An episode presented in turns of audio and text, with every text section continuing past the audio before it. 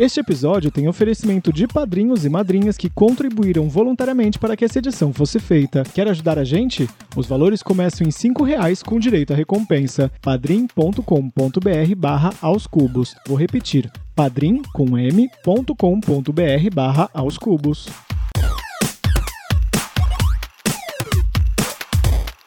Sejam bem-vindos ao Aos Cubos. Eu sou o André Aloy, arroba Aloyster nas redes sociais. Olá pessoal, meu nome é Anderson Vieira, Anderson Vieira do YouTube, arroba Anderson RVS nas redes sociais.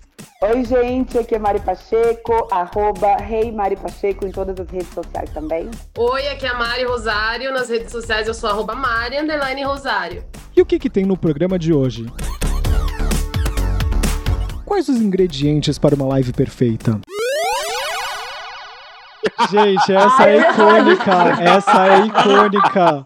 Para, mana, Pisa pisa menos. menos. Eu te amo. A maior banda de todos os tempos. Quem é ela? Falam, ah, comparam vocês muito com Beatles e tal. E fala, não, não tem nada a ver, os Beatles são quatro, a gente é sete. Um meme que representa nosso mood em 2020. Buf, querida, é pose de maloqueira com trava na beleza, porque assim, Yarley e Tietia, Ray Ray, tipo, não dá, gente. Foi o meme do ano, chegou em outros círculos. O ano de 2020 foi marcado pelas mudanças. Adiamos e cancelamos shows e festivais, as premiações renderam ao Zoom, porque todos tivemos de ficar em casa, menos ela, a Dua Lipa, que o Twitter apelidou carinhosamente de terror da OMS. As grandes performances deram lugar ao clima intimista da sala de casa, e à medida que a gente foi entendendo que era quarentena, os artistas foram aprimorando suas lives no YouTube e entregando grandes apresentações. Lá fora, as cantoras se dedicaram a celebrar as pistas de dança, enquanto aqui no Brasil, o brega funk e as parcerias correram soltas. No ano que o mundo parou e mudou nossas vidas, o Aos Cubos fez uma pausa. Esse episódio, um especial de fim de ano, é um presente para os nossos fãs que amam música. E estão aqui com a gente o youtuber Anderson Vieira e as jornalistas Mari Pacheco e Mari Rosário. Surpresas e injustiças à parte, vamos às nossas categorias.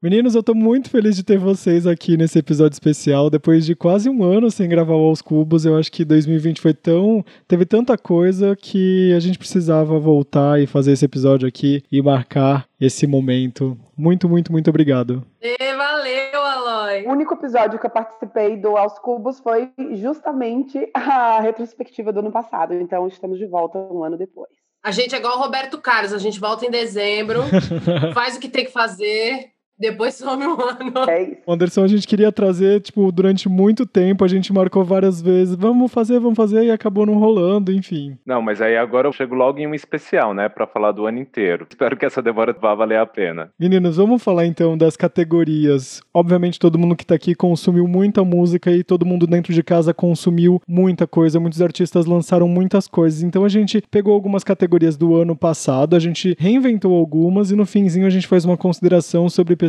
que a gente esqueceu ou que a gente simplesmente não conseguiu contemplar nas listagens. Vamos começar então já assim com revelação. Quem é a pessoa que, cara, lançou disco esse ano e a gente já tá apaixonado? A revelação que eu escolhi, na verdade, não é uma artista que lançou álbum pela primeira vez nesse ano.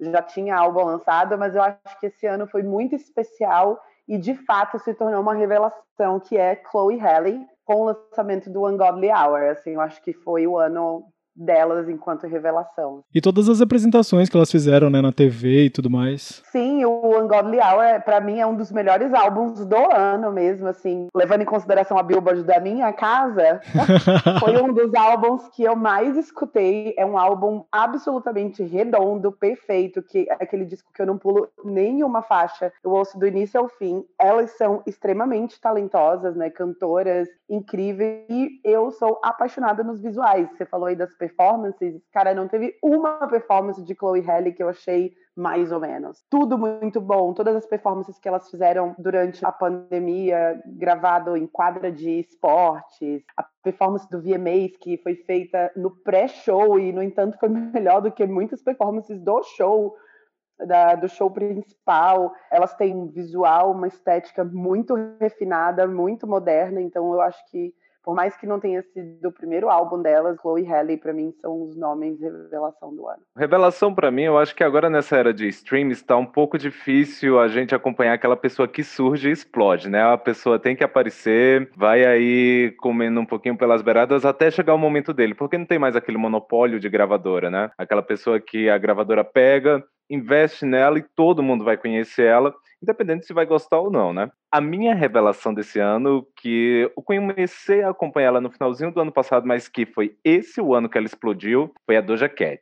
Desde o começo do ano, tô escutando Hot Pink a todo, toda hora, tô ouvindo. E quem acompanha seu canal vê ali ele, o disco em vinil ali atrás das suas Exatamente, montações. Porque porque a gente tem que panfletar, não é? A gente tem que panfletar. Então, em todo vídeo tem uma Doja Cat ali. A gente tá serviço do pop aqui. Exatamente é o product placement que eu tô fazendo ali, colocando ela todo, em todo o vídeo. Gente, Doja Cat era uma artista, era uma promessa, né? E finalmente ela explodiu, enfim. Vem aí. Uhum. Vem aí. Doja Cat. Veio aí, na verdade, né? Veio aí. Veio aí. Ela foi um dos maiores nomes desse ano, e tanto que, né? Tá indicada aí ao Grammy de Artista Revelação. Pegar alguém que surge hoje em dia é muito difícil, né? A pessoa que lançou a primeira música. Não existe mais.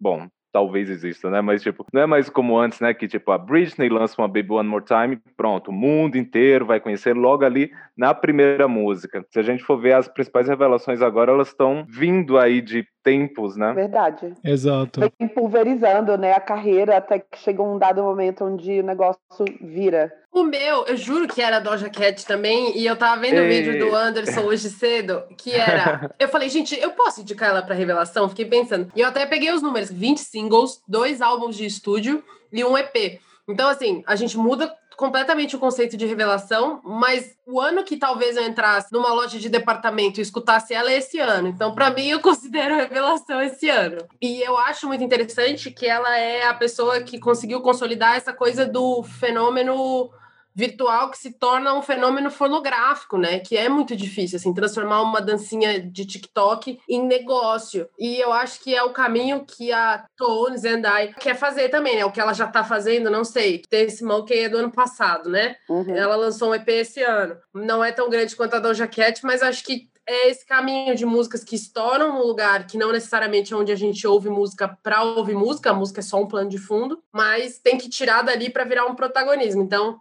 Pode ser a revelação do ano que vem.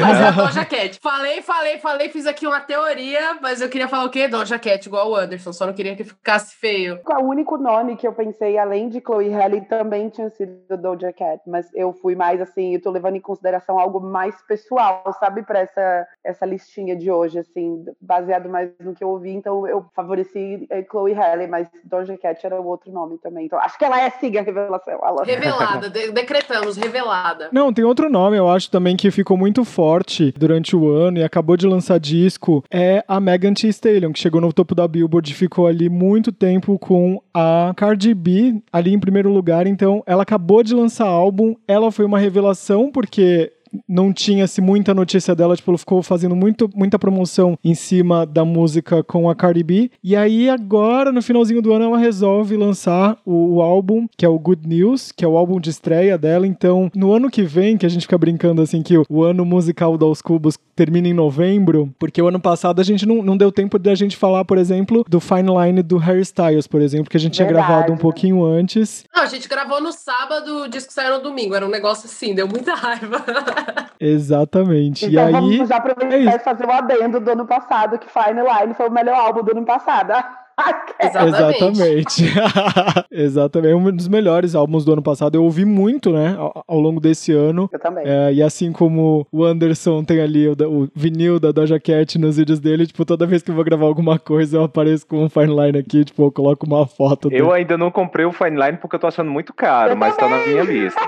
Eu Gente, olha, se eu soubesse, eu vou gravar um vídeo, eu Só vou os me tornar. fineliners online aqui. Eu vou mostrar, eu vou gravar pro IGTV, porque assim, vários amigos meus falam assim, não, mas você paga muito caro em vinil. Não, gente, existe um site chamado juno.co.uk que você paga o valor que você pagaria lá fora e aqui a gente não paga. E você nunca compartilhou isso por quê? Amizades em É, pra crise. vários amigos eu mando, tipo, as pessoas mandam e eu falo, não, compra lá nesse site e tal. E é um site que eu já compro há muito tempo e a gente paga só os 15 reais quando chega no Brasil, assim, da taxa de importação. Então, a gente tem muitos sites que vendem vinil aqui no Brasil, que obviamente dá um puta trabalho, pode ser que ele seja taxado ou não, e aí eles fazem um valor muito maior, mas juno.com.uk é um site que eu indico, recomendo e chega todos os discos que eu comprei até hoje. Tive apenas um problema que foi o da Ellie Goulding recentemente, mas estou em tratativas para poder substituir o vinil. Olha, eu já estou nesse site porque eu estou muito querendo comprar o Hollywood's Bleeding do Post Malone, só que 800 reais, Caramba, meu mano, anjo. não Não tá tendo Pois é. condição de comprar. É um fim de semana na praia ou um disco, né? Muita grana. É, muita muito coisa. dinheiro. Então, tipo, vou dar uma olhadinha aqui depois. Olha, eu tenho um adendo sobre a Megan Thee Stallion, que eu acho que outro destaque da Megan desse ano, além de Web também, foi a participação dela como jurada do reality show Legendary. Tudo. Que é um reality show maravilhoso sobre ballroom, né? São casas de ballroom ali que vão Uhum. competindo. E a Megan Thee Stallion é uma das juradas fixas do programa. E eu posso falar que eu me apaixonei pela Megan nesse programa, porque ela é uma simpatia. Ela é maravilhosa. E eu tomei carinho, assim, pela Megan assistindo o Legendary, que já está confirmado para a segunda temporada. Quem não assistiu, assista, porque é um programa divertidíssimo, maravilhoso, de pessoas muito talentosas. Maravilhosa. Verdade, o programa é ótimo. E ainda teve Savage também, né? Com a É, Beyoncé. também, também. Eu acho engraçado como a dinâmica de reality pro Brasil é diferente, porque artista musical que faz reality no Brasil dá uma caída em relação a single, música nova, lançamento. Acho que a diferença é a Isa, porque ela ainda continua lançando coisas ali que tem relevância, mas você pega todo o secto de sertanejos que fazem esses The Voice, esses programas, é mais difícil, né, de emplacar alguma coisa. Eu não sei se é porque as pessoas veem eles o tempo todo na TV. Eu acho que tem um negócio assim que dá uma, uma cansada aqui, né? E lá não, lá parece que é um holofote. E aqui no Brasil eles não aproveitam esse espaço para poder lançar single e para fazer apresentações maravilhosas, como acontece lá fora. O que eu sinto muita falta aqui no Brasil, e espero que em algum momento isso aconteça, é que os artistas aproveitem o palco deles, que eles fazem aquelas apresentações, aqueles números musicais bregas que colocam os quatro jurados juntos para cantar um pupurri horroroso. Não, gente, pelo amor de Deus, vamos juntar e fazer. Cada semana um jurado se apresenta, e aí no fim, se vocês quiserem fazer esse número tragicômico horroroso, vocês podem fazer, mas não necessariamente precisa ter essa coisa meio zorra total, sabe? Mas eu acho que tem uma outra questão também. Nos Estados Unidos, os artistas que fazem mais de uma coisa, eles são recebidos com muitos bons olhos. Sim. É ator, é cantor e é apresentador. Aqui no Brasil, isso não é visto com bons olhos e a gente sabe disso. É uma vírgula muito grande aí, né? Quando uma pessoa é ator e cantor, já é tipo assim, não, você tem que escolher. Não pode ser as duas coisas. Exatamente. Se você for observar as pessoas que têm essa jornada dupla, vamos colocar aí, de principalmente de atuação e canto, quase nunca a pessoa é grandioso em uma das pontas. Ela sempre parece, né, de forma mediana nos, nos dois lados. Então eu acho que tem esse porém também no Brasil que aos poucos está sendo quebrado. Eu acho que a linha de apresentador até menos, né? A gente tem apresentadores que são super bem sucedidos na música, mas ainda atuação e, e música, eu ainda acho que as pessoas ainda não levam tão bem. Lembram da cena da Samantha Schmutz no Faustão falando que era atriz, cantora, e o Miguel Falabella falando que ela era só atriz e que ela não era cantora, enfim, é sobre isso. Maravilhosa. E eu quero ser bairrista aqui, trazendo para o Brasil, a gente teve uma grande revelação que foi Jupe do Bairro. Corpo Sem Juízo foi um EP maravilhoso que foi lançado também em momentos de pandemia. A gente ainda segue né, nessa pandemia, mas ali em junho, dia 11 de junho, se eu não me engano, Jupe do Bairro trouxe o Corpo Sem Juízo com, cara, interpretações tão profundas e, e letras tão importantes. Ah, pelo amor de Daisy, All You Need Is Love, o disco todo, o EP, né, no caso, é muito bom de se ouvir. É uma coisa assim sobre se descobrir, se colocar no lugar da outra pessoa, sobre empatia mesmo. Enfim, é um EP que eu recomendo e é uma artista revelação, sim. É isso.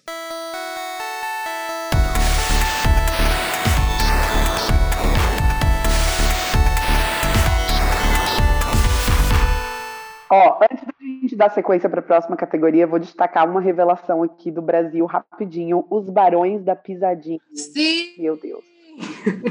Mega revelação. Eu tô, não tô brincando, cara. É muito bom. Eles são incríveis. Na verdade, no início do ano, no Popular, a gente fez uma matéria super grande sobre o despertar né, do piseiro e da pisadinha no Nordeste. E não demorou muito para os Barões da Pisadinha tomarem conta com Tarrocheda, que eu acho que foi uma das músicas mais executadas esse ano nas plataformas de streaming. E foi uma grande revelação, né? Exato, tanto que aquela grande live dos comércios eletrônicos e tudo mais tiveram Barões da Pisadinha, porque é um ritmo que tem ganhando cada vez mais força aqui no Brasil e a gente acha que só o brega funk, só o funk carioca tem um tipo de público, não, tipo, aqui no Brasil está ganhando cada vez mais força esse movimento, né, da guitarrada e tudo Vem mais. Tem outros nomes, né? Tem aquele Thierry Brasil tem público para tudo, eu sempre falo isso. É, e até mesmo esse momento aqui, o amor ao litrão, que é o Peter Ferraz, né? Tem a ver com o que a gente vai falar agora, que são as apostas para 2021. Meninos, o que, que vocês têm aí na, no, na sua bolsa e nesse bolão de apostas? Então, alguém que eu acho que tá naquela mesma situação de quando a gente estava falando das revelações, tipo, já faz um barulho, já tá aí construindo alguma coisa, mas tô sentindo que talvez, quem sabe, 2021 um negócio para ele vá que ele venha, no caso, né? Vem aí. É o Conan Gray. Muita gente aí já deve ter escutado falar dele. Ele lançou Sim. um álbum agora, o Kid Crow. Eu tava até imaginando que ele talvez pudesse aparecer ali como indicação no Grammy, né? Em Artista Revelação. Só que o Grammy tá praticamente isso, né? Tipo, ah, espera aí lançar três álbuns e daí a gente indica. eu entrevistei o Conan Gray nesse ano. Ele é super fofo, né? Tipo, eu vejo as coisas ele é dele. Ele é queridíssimo. E eu gosto, assim, tanto da música quanto da identidade visual dele, da estética Ele tem canal no YouTube, uhum. tipo, de vlog mesmo, mostrando pelo quarto, então tudo bem interessante dele. E eu tô vendo que ele tá crescendo também, né? Eu vi o single dele, Heather, já tem aí quase, quase não, mais de 300 milhões. Foi justamente nesse lançamento que eu entrevistei ele, no lançamento de Heather. É, e daí a música tá super bombando, só que assim, já tem uma coisa aí, já tá, já tá aquecido, mas vamos ver se em 2021 ele atinge um nível assim, tipo uma Doja Cat, uma Mega Thee Stallion, uma Chloe Halle, tá ali uhum. no VMA, tá aí nas premiações. Tô sentindo que talvez 2021 possa dar Icona Grey. Acho que pode vir, sabe? Acho que desde o Shawn Mendes a gente não tem o um nome masculino, assim, né? Nessa pegada, assim, uhum. tão forte. Acho que pode vir, sim. E até teve como aposta, sei lá, o Lauve, que acabou não rolando tanto, tipo, lançou disco esse ano, mas que também não chegou lá ainda, né? É, é, igual o Troy Sivan também, que eu acho maravilhoso, mas ele Sim. não tem essa magnitude do, do, do Shawn Mendes, do Justin Bieber, né? Uhum. Tá em outro lugar, é um artista que tá em outro lugar. Mas eu gosto muito. Eu amo muito também, e a gente até falou muito do ano, dele no ano passado, né? Verdade. Porque a gente viu o show dele no Lola e tudo mais, mas acho também que também o tamanho que o artista se propõe no sentido de fazer música muito pop zona ou uma música que tem uma pegada diferente. Eu lembro da gente falando do. Uhum. muito é, nichada, né? E a pegada do, do Troy do ano passado tinha uma pegada oitentista no CD dele muito forte. Antes da gente ver essa pegada oitentista que veio forte esse ano também. Não sei se era tão palatável assim, ou se eu tô falando bobagem, mas igual um Justin, acho que ele não chegou a esse ponto de fazer esse popzão da C&A, sabe? Que você vai na loja e o negócio tá, tá, tá torando. Mas uma coisa que eu senti, por exemplo, esse ano, que é esse disco novo do Sam Smith Smith é um para chegar num público maior. Ele vem tentando é. conseguir coisas, tipo, conseguir o Oscar, conseguir outras coisas, mas chegar ao grande público, pelo menos aqui no Brasil, se eu chegar na minha mãe e falar, ah, esse daqui é o Sam Smith, talvez ela saiba agora porque ele deu entrevista no Fantástico, mas não era uma coisa tão. Eu amo esse, esse parâmetro, porque é o mesmo meu. Se minha mãe conhece, a pessoa furou a bolha. Se minha mãe não conhece, não furou. Total. Por aí. É verdade.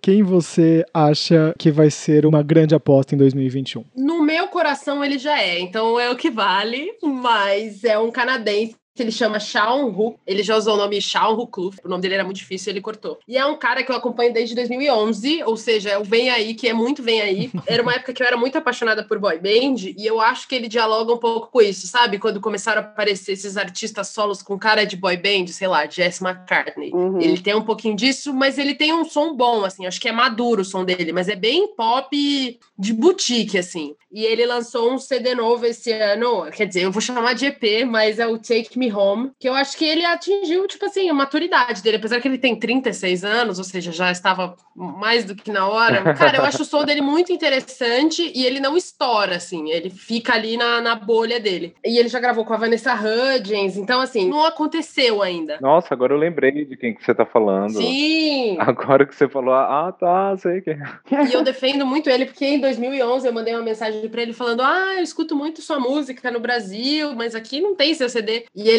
tipo, autografou um CD, botou no correio e mandou para mim, tá aqui do meu lado. Então eu defendo ele de olho fechado, assim. Mas acho que ele tá tentando construir uma coisa meio diferente. Ele tem esse negócio, não sei se é. A gente não usa mais esse termo, né? Que é um pop rock, mas que até os Backstreet Boys fizeram pop rock em algum momento, né? Botaram uma guitarrinha ali. Hum. Mas eu acho bem popzão, assim, e acho que esse ano ele tá com esse EP que tem uma carinha um pouco diferenciada, assim. Então, gostaria que ano que vem todos ouvissem e que ele mandasse CD para tudo.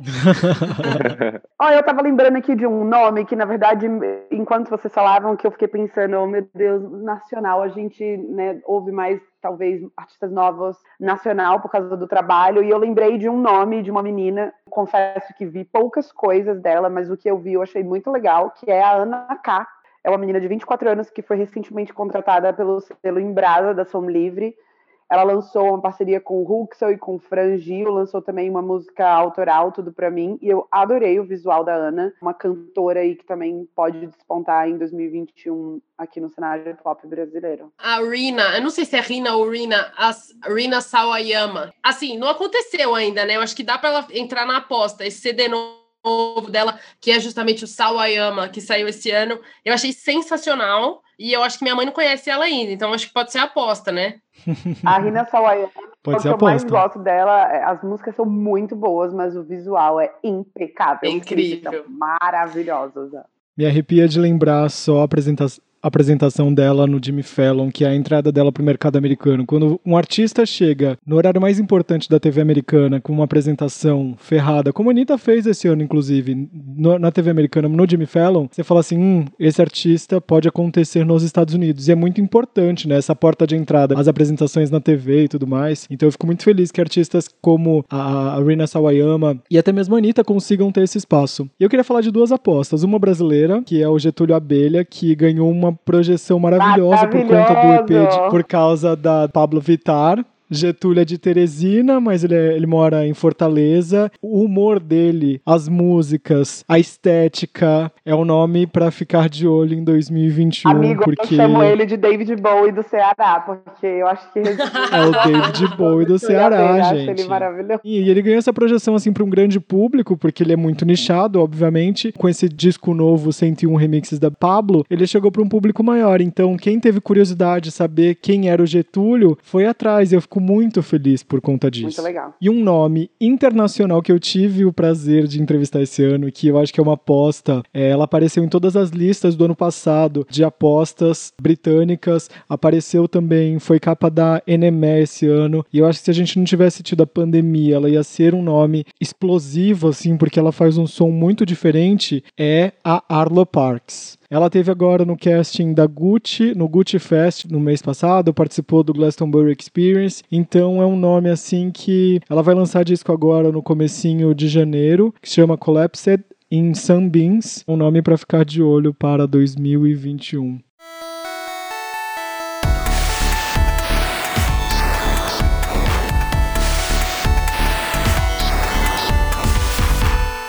O ano passado a gente começou com essa história de prêmio Ana Paula Rose, aquela pessoa que desapareceu. Mas em 2020 foi tão maluco que até a Ana Paula Rose resolveu sair de casa e, fez... e ela apareceu, gente. Então a gente tem que arranjar um outro nome para esse prêmio, que é o Ana Paula Rosa, que é o prêmio, sei lá, sumiu, alguma coisa prêmio assim. Prêmio Vanessa Rangel. Acabou com o seu quadro. Acabou com o quadro, gente, porque não não dá mais, exatamente. Então a gente tem que arranjar um outro nome agora. Ou simplesmente. O Aloy, bota, deixa aqui. bota prêmio Vanessa Rangel. Lembra daquela música? Tô com saudade de você palpite. debaixo do. Essa Ninguém sabe, sumiu é, mesmo, palpite. Né? Ela sumiu de verdade. Ninguém sabe onde ela tá. Só sabem que ela trabalhou na Petrobras em algum momento. Exatamente. tipo, eu fiz um vídeo então... de artistas que sumiram e ela foi uma das que eu tive que colocar lá, porque todo mundo conhece a música, mas cadê? E assim, parece que é uma opção dela, né? Querer sumir mesmo, não querer é, mais então. nenhum tipo de holofote. Exato. Então, já que a gente teve esse momento aqui de até 2020 foi tão maluco que até a Ana Paula Rose resolveu aparecer na TV. A categoria caiu.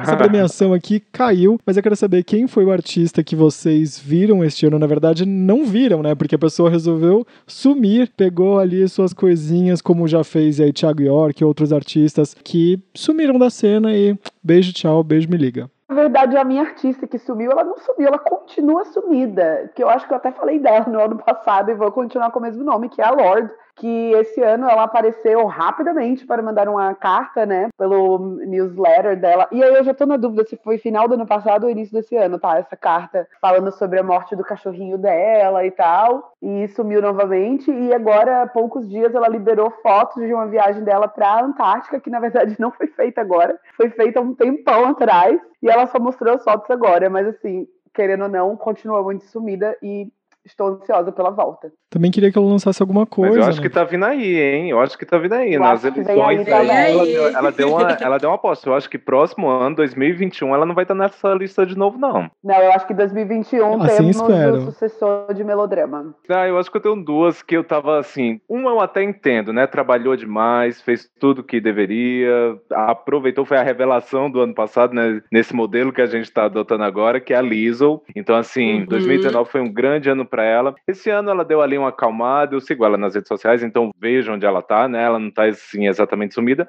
Foi o ano de férias dela, né? Imaginei que talvez pudesse sair algum single, alguma coisa, mas ok, deixa ela descansar. Agora, outra que tipo, foi aí o ano todo, que eu acho que tá aí no começo de carreira e já tá assim, é a Normani. Tipo, a gente teve lá Motivation, eu achava que ia ser assim. Esse daí eu, era o meu, era o meu, mas vamos, vamos lá, vamos falar. Não, eu até entendo. Tipo, eu vi uma entrevista dela pra Tim Vogue, tem muita coisa envolvida, né? A mãe dela teve problema de saúde e tudo mais. Bom, 2020 não foi um ano fácil para ninguém, né? Então, teve gente que conseguiu lidar de uma forma, teve outros que de outra forma nem tão legal assim, né? A gente entende quando a pessoa fala o motivo, mas dá aquela saudadezinha, aquela coisinha, aquela falta que fez esse ano. Exato, e a Normani vinha numa pegada assim de soltou Motivation e todo mundo falou assim, deitei pra essa menina, nossa, o single do ano. E aí, cara, tipo, fez um monte de bateria de entrevistas. Eu, inclusive, tava pra entrevistar a Normani, que falou tava indo pra um evento, pra um lançamento no fim do ano passado, já tinha sido transferido, estava no, com a label dela americana, e aí eles chegaram no evento e, tipo, teve que derrubar a pauta, e aí, tipo, depois nunca mais remarcaram essa entrevista, e elas resolveu sumir, e aí você fica assim, meu Deus, Deus, o que, que aconteceu com ela? Tipo, ela era muito aposta, mas eu acho que apesar desse delay aí, não vai ser um grande problema, assim, esse retorno dela. E aí vai ser um grande comeback também, né? É, já vai ser, é um comeback, um redebut com tudo. Eu espero que não seja um problema, assim, porque eu acho que a Normani já deveria ter lançado outro single, sim. Já faz muito tempo de Motivation. É verdade, eu só espero também assim que pelo menos essa demora dê para ali criar um outro hype de do agora vem, tipo, é um redebut, tipo, do Motivation, um grande single de estreia dela solo, né? Já passou tanto tempo que, tipo, já dá para criar aí uma outra expectativa, né? Agora, assim, vai ter que vir com algo tão impactante quanto, porque Motivation foi, tipo, um acontecimento quando saiu. Foi muito bom, é verdade. Sim, o clipe é muito bonito, né? Tipo, tem muitas referências, é legal para você saber quem que é a artista por trás ali. Bruno Mars, né? E que também apareceu dia desses aí, depois do, do nomeado da Grammy, do né? Grammy, né? Ele, apareceu pra fazer graça com o próprio sumiço, mas é que eu acho que com um artista do tamanho do Bruno Mars sumir assim assusta, né? Porque o último disco dele lotou o Morumbi, que é a maior arena de São Paulo. Sei lá quantas pessoas são em pé no Morumbi, 60 e tantas mil pessoas. Já tem o quê? Foi 2017? Tô checando aqui. Acho que 2017 ou 2018. Ah, tem uns três anos, mais ou menos. Foi no ano da Lorde, porque eu lembro desse Grammy. É 2016, 18 de 11 de 2016. Tocou muito em, em 2017. E é isso, é um CD que é. Ó, tô contando aqui. Um, dois, três, quatro. Pelo menos quatro, quatro singles, quatro músicas que fizeram muito sucesso. O CD absurdo. Ele lotou a arena, acho que foram quatro shows em São Paulo, pra, pra gente trazer pro nosso universo. E aí, de repente, ele fez: galera, forte abraço, tô indo aí. E tô indo nessa, depois eu apareço. E aí é meio isso, assim. Não ofereceu mais nada. E era um cara que eu acho que tinha muita coisa para mostrar ainda, né? Porque esse CD dele era muito diferente do, do CD anterior. Ele ficou quatro anos em, entre o, o Unorthodox Jukebox até o que ele lançou em 2016. São quatro anos também. Pode ser, já estava na hora dele lançar, outro, mas ele lançou singles no meio, né? Treasure e tal. Então é, já tá na hora era, de né? voltar. Né? O mesmo comentário que o Anderson fez, eu acho que 2021 também tem Bruno Mars. É, eu vi o pessoal aí falando que ele até tinha adiado o álbum porque achou que a Adele ia lançar, só que eu acho que esse pessoal se conhece, né? O Bruno já trabalhou com a Adele, ele não ia adiar por causa disso, né? Exato. Não ia ser uma surpresa para ele. Ai, gente, eu não Mas acredito eu acho que deve tá... também, não. Mas eu acho que 2021 tá é. chegando aí. Todo esse pessoal. Deve estar tá vindo Lorde, deve estar tá vindo Bruno Mars, deve estar tá vindo Adele também. Rihanna, quem sabe? A Rihanna, ela já até pediu pra parar de perguntar, né? Ela tá assim, chega. É. Não venho aí. Mas eu acho que pode ser 2021. Gente, mas se eu tivesse pra lançar um álbum, eu não ia lançar em 2020. Vocês iam? Não, jamais. Jamais. Se ninguém soubesse, eu também teria segurado lançar um Chromatic gente, 2020? mas eu faria do Alipa, não, eu faria, eu lançaria sim, gente, porque... Olha o terror da OMS aí. Ah, é terror da OMS total, porque, cara, tem tanta gente fazendo tanta coisa ruim, se você tem estética, se você tem público, se você tem uma história para contar... É, mas aí você tem o caso Cromática também, né, que é um puta álbum, estética maravilhosa e não deu em porra nenhuma. Porque não tinha onde tocar, é verdade, porque as boates tudo fechada. Estou aqui para defender Cromática, inclusive Cromática está em várias categorias que a gente ainda não comentou, e eu vou vou votar em cromática. Exatamente. Mas que cromática poderia ser uma era infinitamente superior ao que ela foi?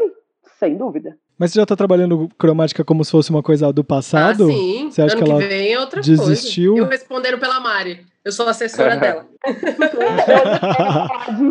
eu ainda vou falar de cromática mais à frente, mas eu acho assim, o timing desse álbum eu acho que a Gaga vai fazer coisas ainda, mas que foi perdido um time gigantesco em cima do Cromática, tá foi. Entendido. A turnê era em estádio, né? Era só em estádio que eu lembro quando ela anunciou, tipo, teve que cair tudo. E, sem contar o que a gente nem sabe, né? Caiu Cromática TV, caiu o turnê, caiu até a narrativa, gente, das tribos, das cores, caiu tudo. É, não dá pra, não dá pra falar, né? Tipo, nesse momento de pandemia. E muito claro que eu sou Little Monster, gente. Eu vou defender ainda a cromática, mas é porque eu acho que poderia ser maior. Não, acho que a única pessoa que gostou de não precisar divulgar, acho que foi a Fiona Apple, né? Que ela já não gosta mesmo, ela já não quer sair de casa. Ah, gente, lancei, foi ótimo, é isso aí. Nenhuma gravadora vai encher meu saco, ninguém vai querer contratar show, tá ótimo. Gente, o, o Fat the Bolt Cutters é um álbum muito bom. Pra mim é um dos melhores do ano, o Fat the Bolt Cutters, eu, é incrível.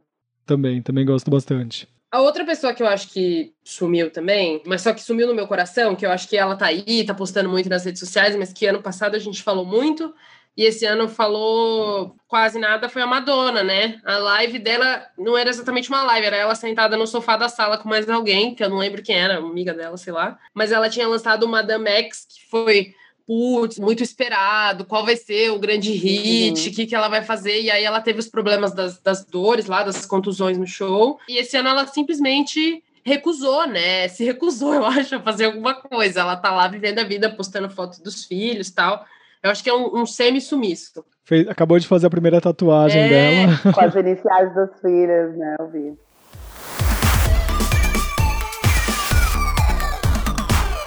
Eu queria passar muito rapidamente por essa sequência aqui de Guilty Pleasure natalino. Vocês têm alguma música que vocês só ouvem nessa época do ano? Eu botei o Michael Bublé's Beginning to Look a Lot Like Christmas, né? Que é uma versão de uma música de 51, e na verdade o, o Bublé fez essa versão em 2012 no álbum dele de Natal, mas eu acho que é a única. Eu não sou muito fã dessas músicas de Natal. Eu amo Natal, eu amo decoração de Natal, mas eu não tenho essa predisposição que o americano tem para a música de Natal, lançamentos de Natal. Eu acho isso um pouco chato, mas essa música é bem boa. Eu ia falar a mesma coisa.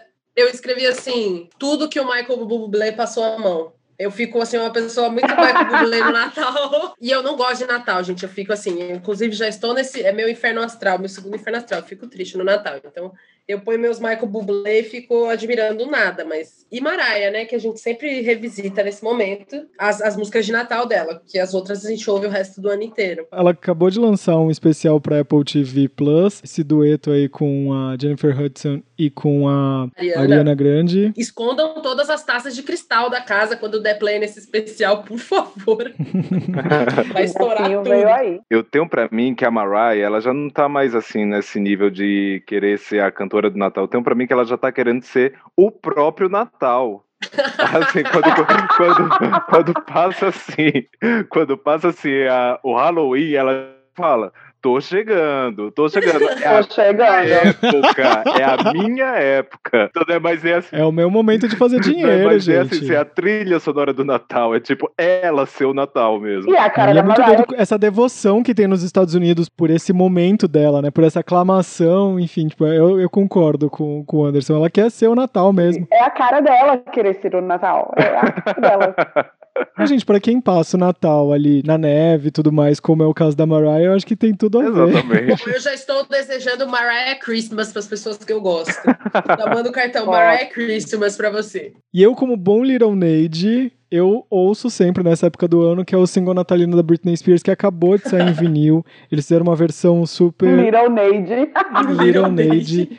Chama My Only Wish This Year, que é uma música que ela gravou para uma coleção chamada Platinum Christmas nos anos 2000 e acabou de ganhar uma nova versão e agora só que ganhou essa versão física e foi disponibilizado, sei lá, no YouTube em 2013, se eu não me engano. E aí agora tem uma nova versão e chegou nos streamings. E é diferente a versão, é muito doido isso. Então a família de Britney Spears, o espólio dela, o pai dela está ganhando muito dinheiro por conta desse single natalino. Não queria dar dinheiro? Não queria dar dinheiro. Dei dinheiro? Dei dinheiro e comprei o single.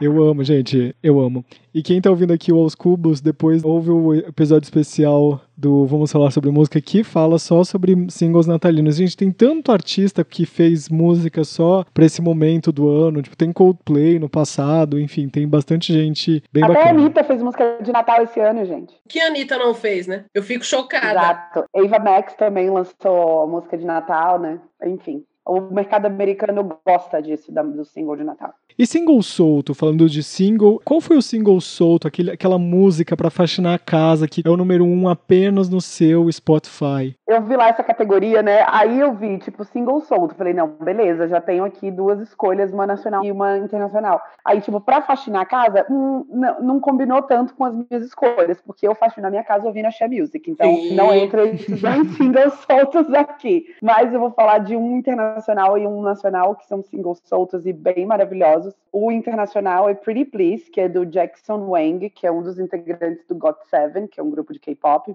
com o Galantis. Essa música é muito boa, é bem, tem toda a pegada ali do Galantis mesmo, né? Com essa atmosfera de festa, bem pulsante a música. E o Jackson Wang, que é chinês, na verdade, né? Ele faz parte de um grupo coreano, mas ele é chinês, canta a música inteira em inglês. É uma música de letra fácil, assim, super contagiante. E o melhor é que tem um clipe maravilhoso, que é todo ali inspirado no cinema chinês, assim. O Jackson dança o clipe inteiro, ele é todo coreografado. Ouçam essa música, gente, real, ouçam e assistam esse clipe, é muito bom. E o Jackson Wang é lindo, então vale a pena assistir, porque também é bom aos olhos. E aqui no Brasil, o single solto que eu escolhi foi Frequentemente, do Camilo, em parceria com a Pablo Vittar. Maravilhoso! Muito bom, muito bom esse single. Gosto muito do Camilo. O Camilo é meu amigo, então eu vou falar que não tô pagando pau pro amigo, porque eu acho ele muito bom mesmo. Eu acho ele excelente, eu acho ele um puta artista, compositor incrível. E eu falo, eu nunca vi um artista independente que tem uma videografia impecável. É essa pessoa.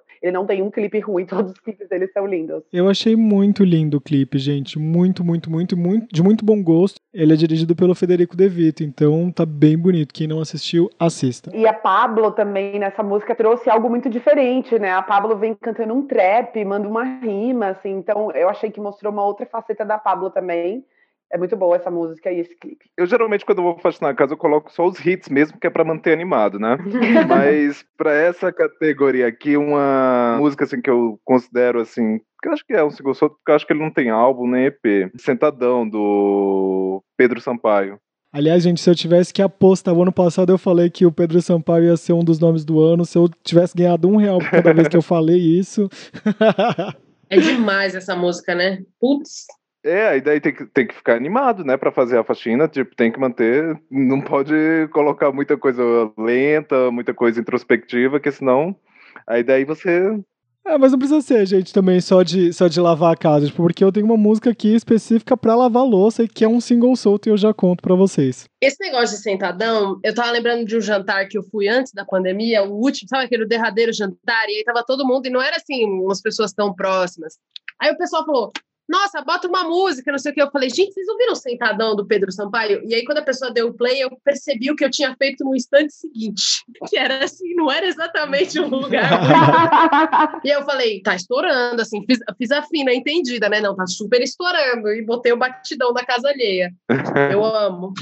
Eu acho que o single solto do ano foi WAP. VAP. Nunca sei falar essas músicas, eu sempre me. me é me verdade, cara. From é the verdade. top, make it drop. É, é, isso. É, isso foi tudo que eu ouvi o ano inteiro. Não, é SPC. É, exatamente. Eu acho que varreu, assim. Eu nunca tinha visto numa história recente, assim, uma música solta que fez tanto barulho, porque, assim, foi página inteira de jornal sobre essa música, sobre uma música. E sobre o movimento, o que, que ela representava, exatamente, né? Exatamente, exatamente. E a Cardi B, eu acho que ela furou a bolha das nossas mães conhecerem, eu acho que ela tá mais perto do que nunca, assim, porque foi uma música. A minha mãe fez... já conhece por causa da Anitta. Gente, ela é muito fã do Zezé de Camargo, né? Eu amo quando a Cardi B tá ouvindo Zezé de Camargo. É e ela pega uma música aleatória e fica lá, eu quero tudo. De... Assim, o tempo todo ouvindo. E eu achei bonitinha também, só mais um single solto, que foi o Ninguém Me Ensinou do Lagoon. Eu não sou muito de ouvir Lagoon, mas eles lançaram ali em homenagem ao integrante da banda, que teve um, um mal súbito esse ano. E, enfim, sim, faleceu e e eles lançaram a música favorita dele, que é essa Ninguém Me Ensinou, que eu achei uma graça, assim, a música é muito legal, tem uma energia diferente, assim, do que a gente tem ouvido para lançamento daqui do Brasil, e eu gosto. Mas acho que igual a Cardi B, não consigo pensar em outro. Teve um single que eu gostei muito, que é o Bruno Martini com a Isa e com uhum. o Timbaland, que é Ben ah, Denis, é e que poderia ser o single internacional, mas que também é muito boa, gente. Tipo, a batida, o, o jeito, enfim. E o clipe? É um, é um jeito também de a gente conhecer Perfeito, a Isa. Né? O clipe é lindo também, ai, sem palavras, assim, porque... É uma música do Bruno Martini, né, que é um produtor brasileiro. E que é DJ, assim. né? É DJ, produtor, mas o Bruno também é cantor, tá? Ele, já, ele fazia parte da dupla College Eleven, que era da Disney Brasil, do Disney Channel Brasil. E tem outro single solto que eu queria muito enaltecer, que é Gabi Amarantos com Ney Mato Grosso e Urias, chama Vênus em Escorpião, que é novo, Urias tá perfeita, tipo, a batida, a música, a estética, gente, tudo, tudo, o clipe é lindo, a capa do single é bonita, que você fala assim, meu Deus, tipo, como que vocês juntaram essas três pessoas que, tipo, você pensa, meu Deus, que escolha perfeita. Então, Vênus em Escorpião é muito boa. Ah, eu também amei. O clipe é perfeito. Tipo, não tem erro. O clipe dessa música é muito bom.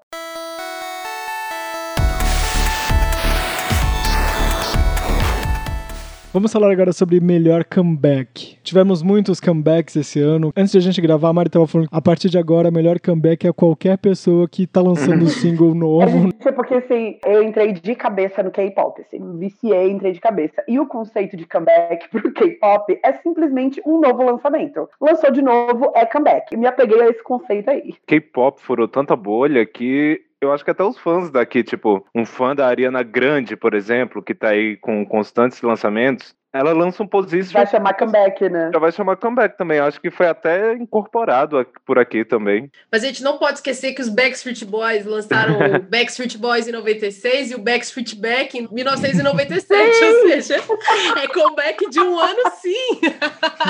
a história do pop comprova, estamos corretos.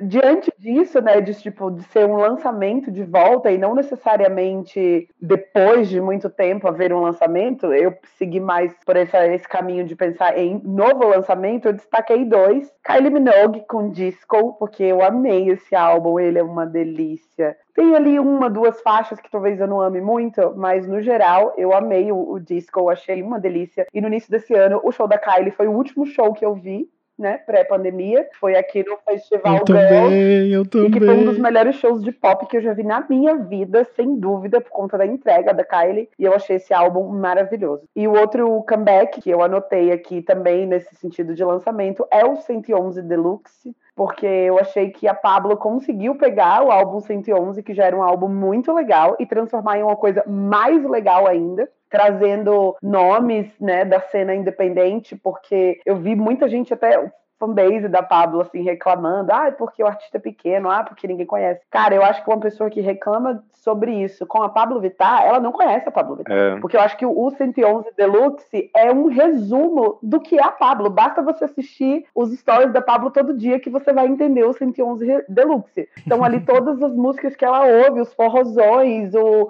a travestis, sabe? Assim, o Bill do Piseiro tá ali, a Lorena Simpson, a Pablo ama um batidão de The Week, trouxe a Gente, Lorena Simpson é a melhor coisa desse.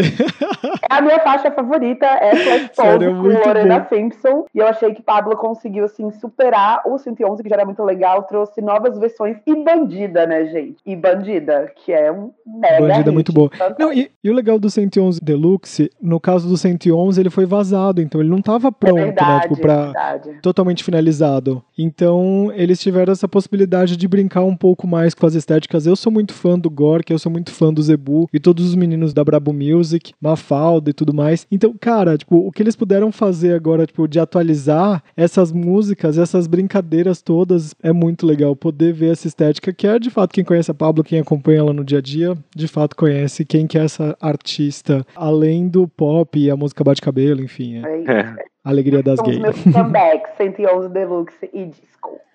Eu, melhor comeback. Olha, eu vou fazer um que é a serviço do pop e um que é meu próprio serviço, tá? o a serviço do pop é a Demi Lovato, que lançou I Love Me, inclusive na versão emo, que eu acho que foi o maior serviço que ela podia fazer para os fãs, que ela voltou às origens que era fazendo música meio com a guitarrinha ali, e ela prometeu documentário e disco pro ano que vem, né? Entendi o tamanho da Demi quando eu fui num festival, acho que foi o Z Festival que ela tava, e eu vi que essa menina tinha uma caixa de, de paredão de carro no peito, porque eu nunca vi alguém segurar a voz tanto tempo, assim. Acho ela uma baita cantora, uma baita artista, mas ela tem todas as questões pessoais dela que atrapalham ela, né, na vida profissional, ou eu não sei se é a vida profissional que atrapalha o emocional dela, mas eu sempre fico feliz quando eu vejo a Demi lançando coisa nova. E ela lançou música com o Sam Smith também esse ano, né? I'm ready. Acho que casa com o momento dos dois, né? De autoafirmação e de que. Enfim, o Sam tá num novo momento também, muito mais liberto. E ela tem toda a batalha dela. Então, acho que é um comeback que eu amei ver esse ano. O segundo é do Barry Gibb, que é o único BDs, ou BD, né? No singular vivo, lançaram ontem um documentário revendo toda a carreira pela HBO. Esse documentário tem participação de Coldplay, o Nick Jonas participa, revê o tamanho que eles foram, né, nos anos 70 com a música disco, e agora ele tá voltando às origens, a música country, que foi sempre o que ele amou fazer. E ele deu uma entrevista enorme pro, pro Times, falando que era o momento de voltar às origens, falou de uso de droga, inclusive dos irmãos, falou sobre o sucesso do os embalos de sábado à noite, enfim. E ele voltou com tudo esse ano, tá dando muita entrevista, lançou música nova e eu acho que ele vai aí fazer a alegria dos nossos pais e a minha também. Então é um comeback que eu amei esse ano. Então, comeback. Amei a revivada, vamos dizer assim, que a Mali deu aí na carreira dela com Midnight Sky. Depois do Younger Now, que foi ali um pouco mais apagadinho, né? Eu acho que desde que a Mali se lançou lançou, acho que a Arion Gernal foi a mais morninha, assim, e daí agora ela voltou com tudo. Midnight Sky, né, uma das maiores músicas do ano, pelo menos uma das minhas favoritas, né. Também quero destacar aqui a Pablo também, a Mari já falou do 111 Deluxe, mas o próprio 111 saiu esse ano, né.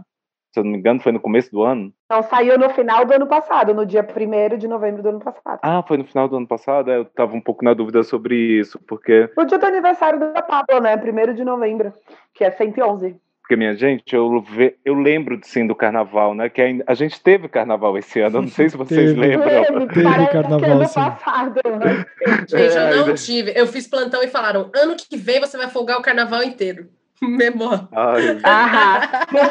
Você não viu o que foi o que no carnaval, então. É verdade, é verdade. Então, tipo, Nossa, é verdade, né? É, então inclua aí a Pablo por o comeback dela de carnaval, né? Que foi Amor de Quê. E mais um comeback mesmo, também tem um da Dua Lipa, né? Que já foi muito grande a primeira era dela. Acho que um artista pop, para ele se manter no mercado, ele tem sempre uma barreira nova a, a, superar, né? Se você tem uma estreia muito grande, o segundo também tem que ser grande, aí daí no terceiro vão cobrar uma versatilidade, no quarto já se fala daquela estabilidade, sempre parece que tem uma nova aprovação para ser feita, né?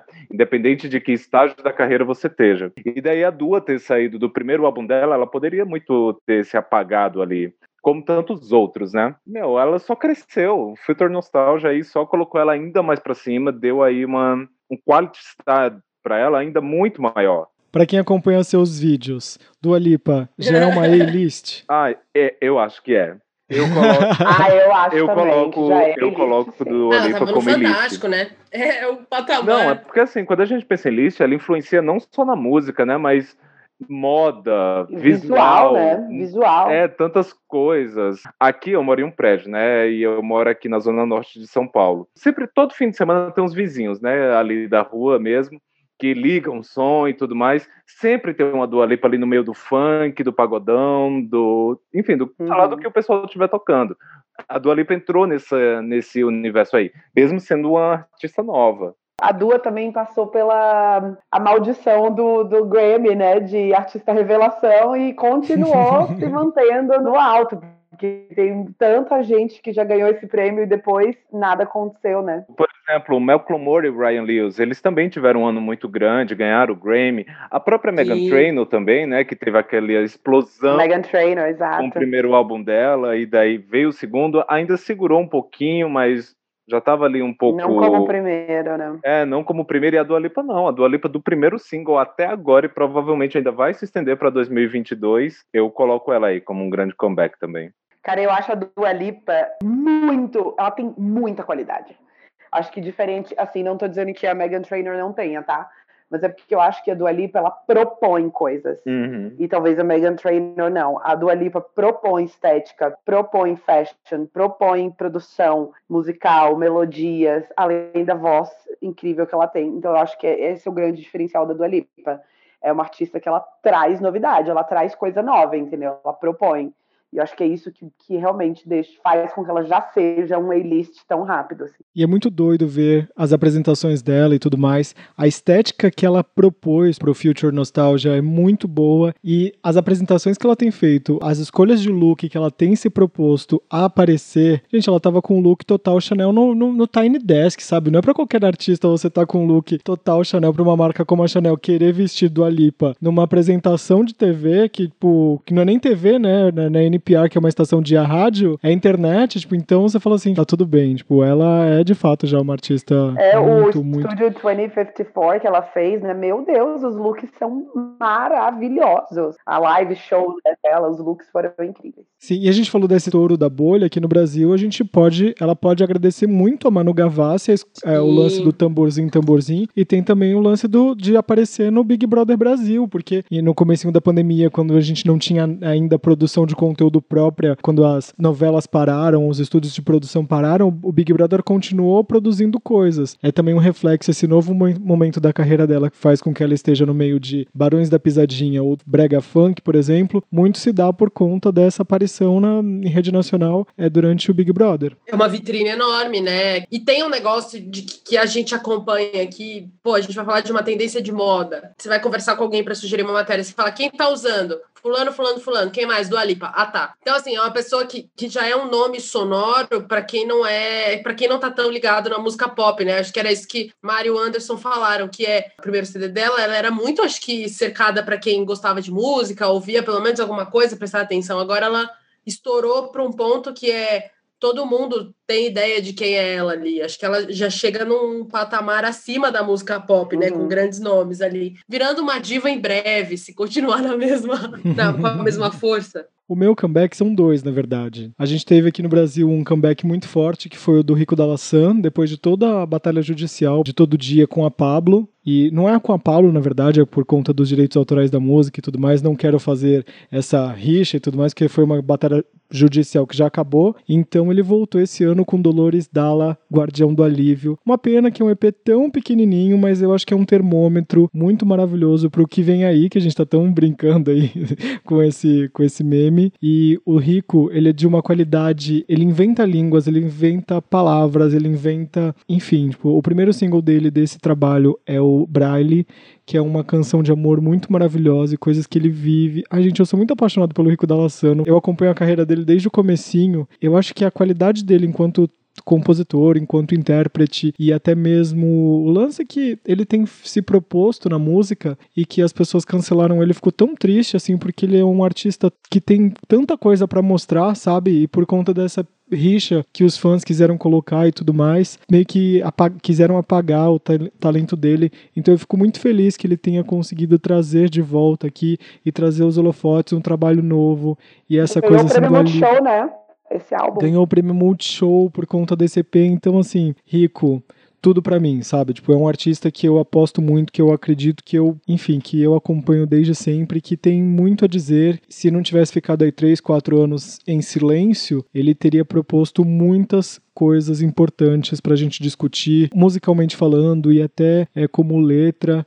Enfim, o comeback dele foi muito importante para a música durante este ano. E outro comeback que eu queria destacar aqui é Sam Smith, que veio com Love Goes, né, o amor flui, e essa coisa dele contar um pouquinho sobre essas decepções amorosas e falar sobre amor de uma forma tão profunda, conseguir colocar tanta gente bacana, por exemplo, o Burna Boy, que é o cara da Nigéria que tá sendo muito cotado aí, tipo, é o cara apareceu na Time como o cara do novo pop da, da África, esteve no Black King da Beyoncé, teve também, tipo, com Sam Smith, então ele conseguiu dar uma roupagem ali, tipo, chegar em outros públicos, apareceu no Fantástico, eu acho que o Sam Smith tá saindo dessa bolha, sabe? Que a gente estava falando anteriormente do Troy Sivan e tudo mais, ele conseguiu, ele não é só é um artista LGBT, ele tá chegando para outros públicos, o que eu acho importante. Tipo, o que a gente tinha nos anos 90 aqui, talvez, de trilha sonora de novela, que as pessoas, tipo, ele chegava no grande público por causa disso, o Sam Smith, em algum momento,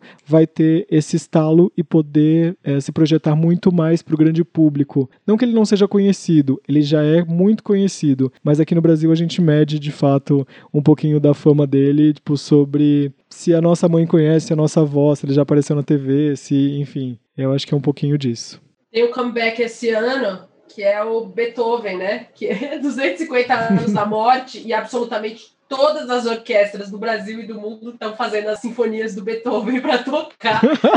Cara, é verdade, eu recebi mais de não sei quantos releases de orquestra. Eu vi algumas coisas assim, é muito lindo, mas você fica pensando, cara, agora eu entendi que é aquela música que vem no Windows. Então, assim, indico muito. Você conhece várias músicas do Beethoven, é só botar lá a sinfonia, você vai ouvir é a música que tocava no, no, na série, é a música que tocava no Windows. E as pessoas estão obcecadas, porque é 250 anos, acho que da morte, né? Ah, eu nem sei dizer, mas agora eu nem tinha me, eu nem parei pra, tipo, perceber isso, que de fato eu recebi muito release de orquestra tocando Beethoven. Não, essa semana tem a USESP, Teatro Municipal, tem uns gringos fazendo... Recebi essa da.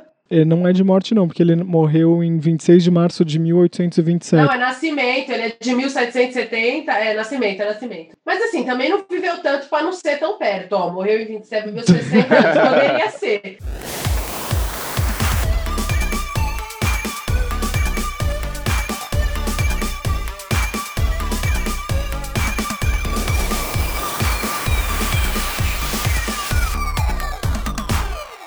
Fênix, vocês lembraram de alguém? Artistas que vocês acham que foi uma Fênix e que voltaram com outra roupagem em 2020? Cara, eu vou, comer, eu vou falar da minha Fênix porque você acabou de falar dela. A minha Fênix é a Manu Gavassi, cara. Quem não decretou o fim da carreira musical da Manu Gavassi há muito tempo? Várias pessoas. Várias, gente. Vamos combinar, ninguém botava fé na carreira musical mais da Manu Gavassi até ela sair do Big Brother. É verdade. Essa é a grande verdade. A Manu era, era super bem sucedida como influenciadora, fazia. Tinha os lançamentos dela, claro, ela lançou o EP Vício, ela lançou aquele álbum pela Universal, né? Que ela tava com o cabelão bem comprido, assim, loiro. Mas a verdade é que ninguém botava fé nessa carreira dela musical. E ela volta do Big Brother, ela lança a música com a Glória Groove, né? Deve ser horrível dormir sem mim. Chegou ao topo do Spotify ou segundo lugar? Eu, eu não ela, lembro. Ela chegou pegou... no segundo lugar, eu não sei se em algum momento ela teve essa virada, mas assim, não deu para competir com o Juliana, né? Não, mas vocês lembram que. Mas foi assim, por dois ouvintes, se eu não me engano. Foi, ou oh, dois ouvintes, é, não, dois plays. Foi, assim, foi muito pouco. Por uma bobagem, assim. O Juliana é uma música que é um viral, cara, então não é parâmetro, sabe? Tipo, eu, eu é. essas, essas músicas que são virais, que saem do TikTok, eu não coloco como um parâmetro como o lançamento da Manu, que foi uma música ali, orquestrada, né? Que teve todo o lançamento, a criação da personagem, da, da Malu Gabate, BBB, blá. A, Ma, a Manu conseguiu botar a música em segundo lugar do Spotify, entendeu? E era uma, uma, uma cantora que ninguém botava mais fé nessa carreira aí musical da Manu. Essa reinvenção dela foi, foi muito fez, importante. Foi uma, foi uma reinvenção dela mesmo como cantora. E 2021 tem novo álbum da Manu Gapassi, então eu acho que ela é sim uma fênix de 2020. Total, e a Mari foi uma das primeiras, se não a primeira, a entrevistá-la pós Big Brother, né? Eu fui a primeira pessoa que entrevistou a Manu pós Big Brother, foi super legal.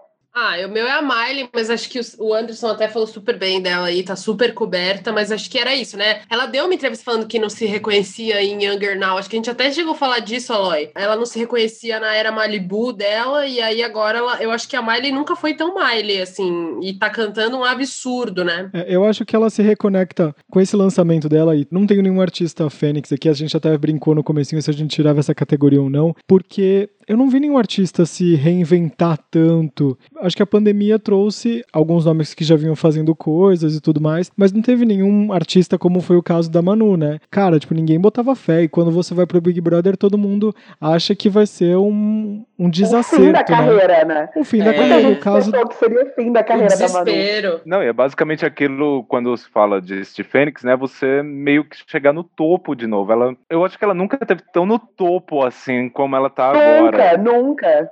Nunca, nunca, nunca. Nem na Capricho. É. É verdade. verdade. Nem cantando Garoto Errado. Ícone de canção. Ah, não, mas o que eu ia falar da Miley é o, o que para mim eu achei que valeria um Fênix é que ela veio com os covers. Claro que ela teve aquele cover de Jolene, que é uhum. da Dolly Parton, que ela fez a música ser, eu acho que tão grande quanto a Dolly Parton, é uma versão linda. Mas quando ela canta Zombie e, e ela cantou Heart of Glass, eu acho que ela é uma artista totalmente diferente do que ela Sim. era, assim. Acho que ela se reinventou de um jeito que ela vai atingir outros públicos. Ela chega numa pessoa que tem 30, 30 e poucos, com muito mais passabilidade do que antes, assim.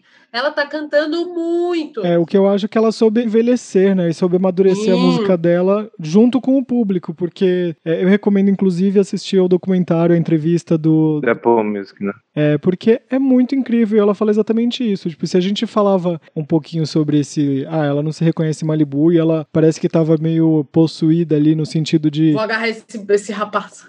É, tipo, clean. negacionista ali, né? Uma era clean. Eu acho que ela precisou passar por essa, essa transformação. E eu acho que o lance dela ter passado por um trauma tanto na vida amorosa quanto na parte pessoal, porque a, a casa dela pegou fogo é. e teve todo esse lance de. Ela conta nessa entrevista que ela perdeu todos os diários dela, tipo, todas as músicas, todos os computadores com base, com música, com Nossa. tudo. Imagina você perder todo, todo o seu histórico de trabalho. Enfim, eu acho que é uma perda muito grande. Então, é o momento de você colocar o pé no chão é, e falar assim, tipo, o que, que eu quero fazer da minha vida? Se a gente via ali. Eu ouvi até o, o Pop Stories da Gloria Groove, o Zeca Camargo fala com ela que a Gaga fala sobre brincar sobre a fama no comecinho da carreira. Eu acho que a Miley Cyrus tentou agora, tipo, brin brincou com tudo que pôde no começo da carreira e agora se encontrou e encontrou a sua identidade artística. O que eu ouvi de muita gente falando que ela não teve nenhuma proposta diferente como fez a Dua Lipa a própria Kylie Minogue durante o ano. Mas a Miley colocou o rock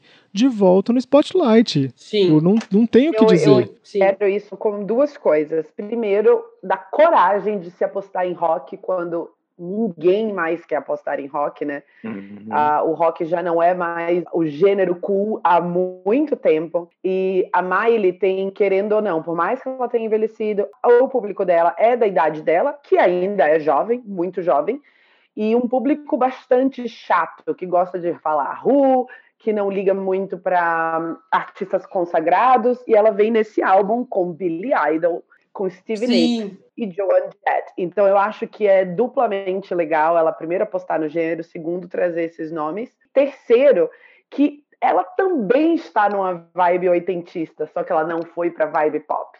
Ela resgatou o rock dos anos 80 Então, ela tá dentro desse, desse, histórico de resgate da década de 80, porém, ela foi para um lugar que ninguém foi. Eu até acho que ela fez algo diferente aí, que, né, quando The Weeknd e Dua Lipa começaram a explodir ali, do final do ano passado para cá, eles meio que ditaram qual ia ser a tendência desse ano, né, ao longo de 2020. Qual era a década que ia se apostar, né? É, e a gente viu muita gente aí ou sendo ou criando coisas paralelas. 2020 foi o ano do disco barra synth pop de novo, né? E cada um foi tentando levar para um lugar. A Mali, ela conseguiu não só ser bem sucedida, não repetindo só assim, ah, vou fazer disco. Soa muito sincero com ela, soa muito a verdade dela. E se a gente puder apostar em, em épocas, se, ah, por exemplo, do Alipa e todas as outras cantoras que miraram na era disco, a gente pode dizer que a Miley antecipou os anos 80. Então, possivelmente, o ano que vem, 2021, vai ser a era de todo mundo voltar a fazer aquele popzão, assim, tipo anos 80,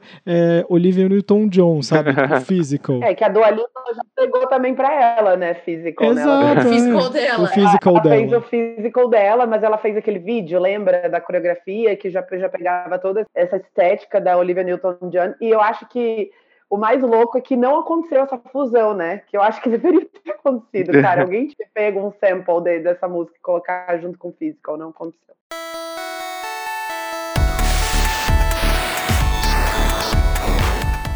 Carreira ou single internacional? Então, eu tenho dois. Acho que o nacional é mesmo Me Gusta, da Anitta, né? Que é a música que ela conseguiu trazer a Cardi B fazer a música acontecer. A música é uma música muito legal. Tem ali toda a produção do Rafa, do Atocha, do Rafa Dias, do Atocha. Eu, como baiana soteropolitana, achei demais. Ela quis trazer essa pegada do pagodão baiano e trazer alguém de lá. Achei muito legal.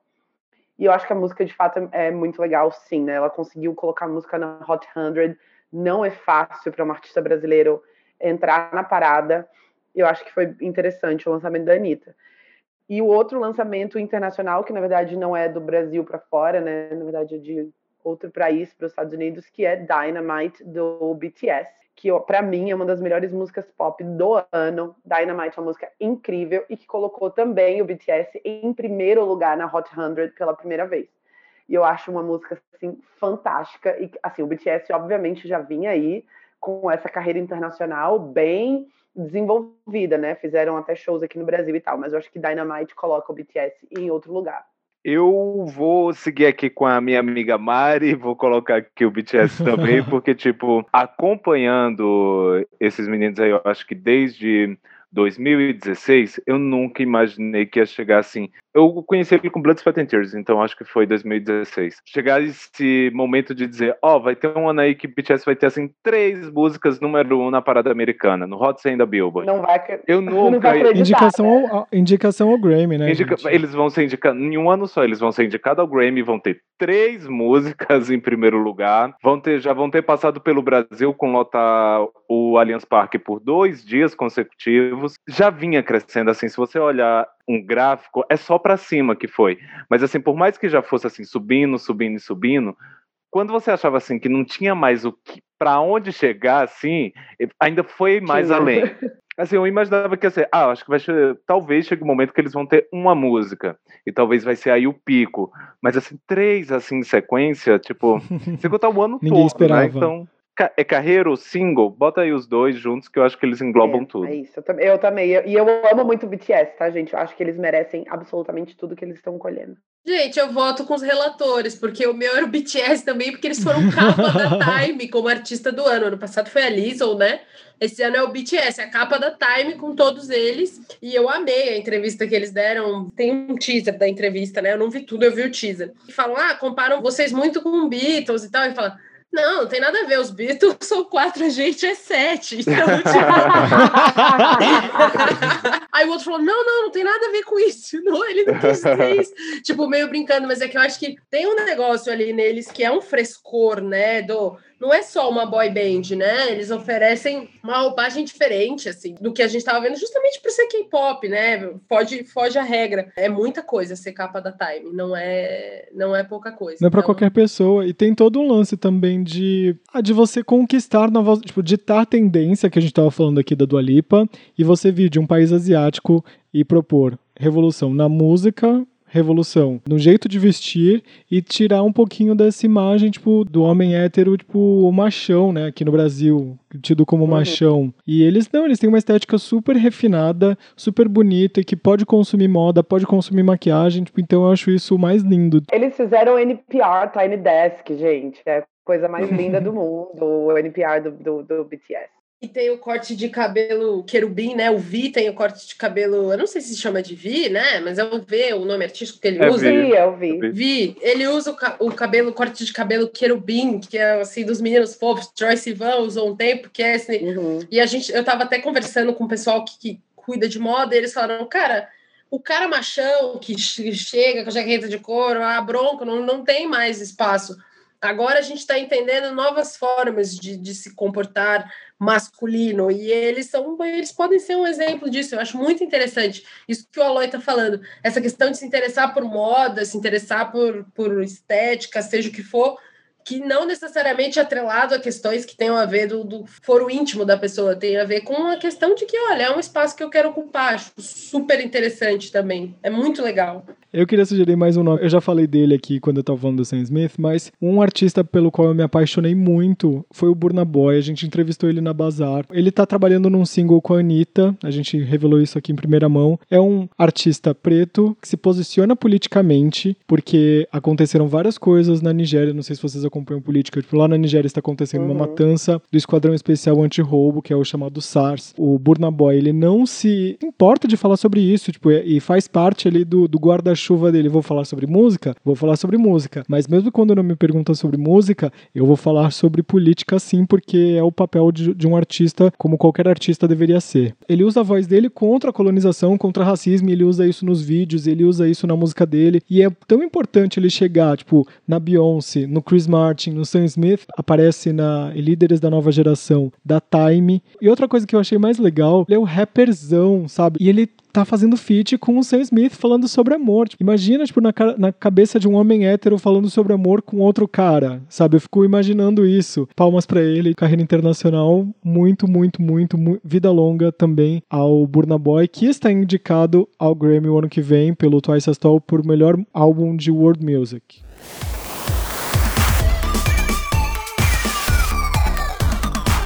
Meninos, vocês foram do tipo que acompanharam muitas lives. Eu fiz muita live no começo da pandemia, entrevistei muita gente, Mari também, né? Mari Pacheco. As primeiras, e depois eu enchi a porra do meu saco, não aguentava mais. Inclusive essas últimas aí super grandes, tipo do Alipa, gravadora me dando ingresso, eu falei, não, pelo amor de Deus, eu não aí eu, eu, ganhei o da Dua Lipa e assisti, eu queria ter assistido a do Gorillaz. Ganhei também, mas eu repassei pro meu redator, que nada tô fora. Foi saturando, né? Saturadíssima. Não quero ouvir, não quero ver live de ninguém, gente. Nem que seja a maior das. Mas para vocês, qual foi a maior live, assim? Qual foi que vocês acompanharam, ou, tipo, ou por produção, ou por conteúdo, não necessariamente por estética, mas que foi uma. Cara, foi tipo um acontecimento. Cara, eu acho que a live do ano foi o One Road, o festival que a Gaga promoveu no início do foi ano. Foi a primeira mesmo. live, foi a live das lives, né, que chamaram. Exato, eu acho que foi a primeira artista, de fato, tomar para si o problema, né, falar assim, caralho, a gente precisa fazer alguma coisa. Bater na porta das grandes empresas e tipo assim, e aí, o que, que vocês vão doar? Vamos fazer alguma coisa aqui. Juntou nomes gigantes da música, né, Elton John, Stevie Wonder, ela própria tocando piano. E ali 12 horas, sei lá quantas horas de live que foram, arrecadou muito dinheiro. Então eu acho que assim, pela iniciativa primeiro de ter chamado para ela o problema e pela grandeza que foi também a, a live.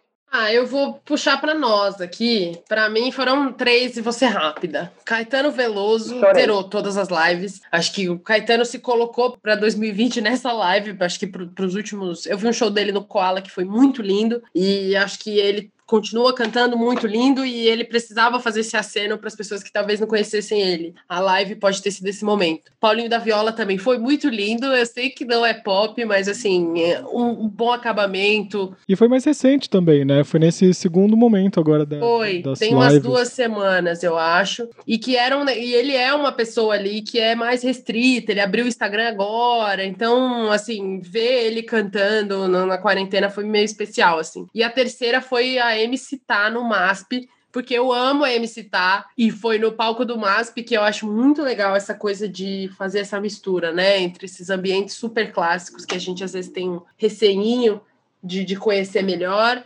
e colocar uma pessoa ali do gabarito da MC Tá, que é a pessoa que traz essa coisa de juventude, de frescor, acho maravilhoso. Então, indico muito, foi muito lindo. Foi um ano também que eu estava mais interessada em arte, assim, então fiquei muito feliz de ver esse crossover. MC tá maravilhosa, MASP icônico, foi isso. Eu vou, eu vou votar pelo conjunto da obra. Eu quero colocar como live do ano uma artista que fez a live das lives, que foi aqui no Brasil a Tereza Cristina. Ela se propôs todos os dias a fazer live desde o dia 26 de março. Então, tipo, ela vinha fazendo todo dia, tinha uma temática diferente. Então, novela, música brasileira, cantoras, blá blá blá. Ela fez todos os dias uma live diferente, com participações especiais e pedidos do público. Ela tem uma carreira tão linda, tipo, ela tem um repertório tão incrível, uma voz maravilhosa, uma mulher como ela, ter sido um dos nomes durante a pandemia. Eu fiquei muito feliz, assim, por essa ascensão dela e para ela chegar também num público muito maior. Então, Tereza Cristina leva o meu live das lives aí.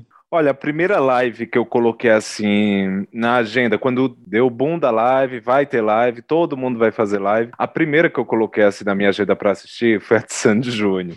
Porque eu acho que quem começou foi o pessoal do sertanejo, né? A Marília colocava eu assisti, lá três. Eu assisti da Marília Mendonça, a primeira. É, não, foi uma febre, tipo, até gente que eu sabia que não gostava tanto de sertanejo, tava assistindo essa live da Marília. 4, 5 milhões simultâneos. A de Jorge Matheus também foi, foi gigantesca. Tipo, era fenômeno, tipo, era comoção naquela época. Mas assim, a primeira que eu coloquei assim, setei o horário ali pra assistir foi a de San Júnior, porque não consegui no show deles. Eu não fui deu do show deles da turnê aí de reunião deles, então ali foi a chance de eu ver eles cantando novamente.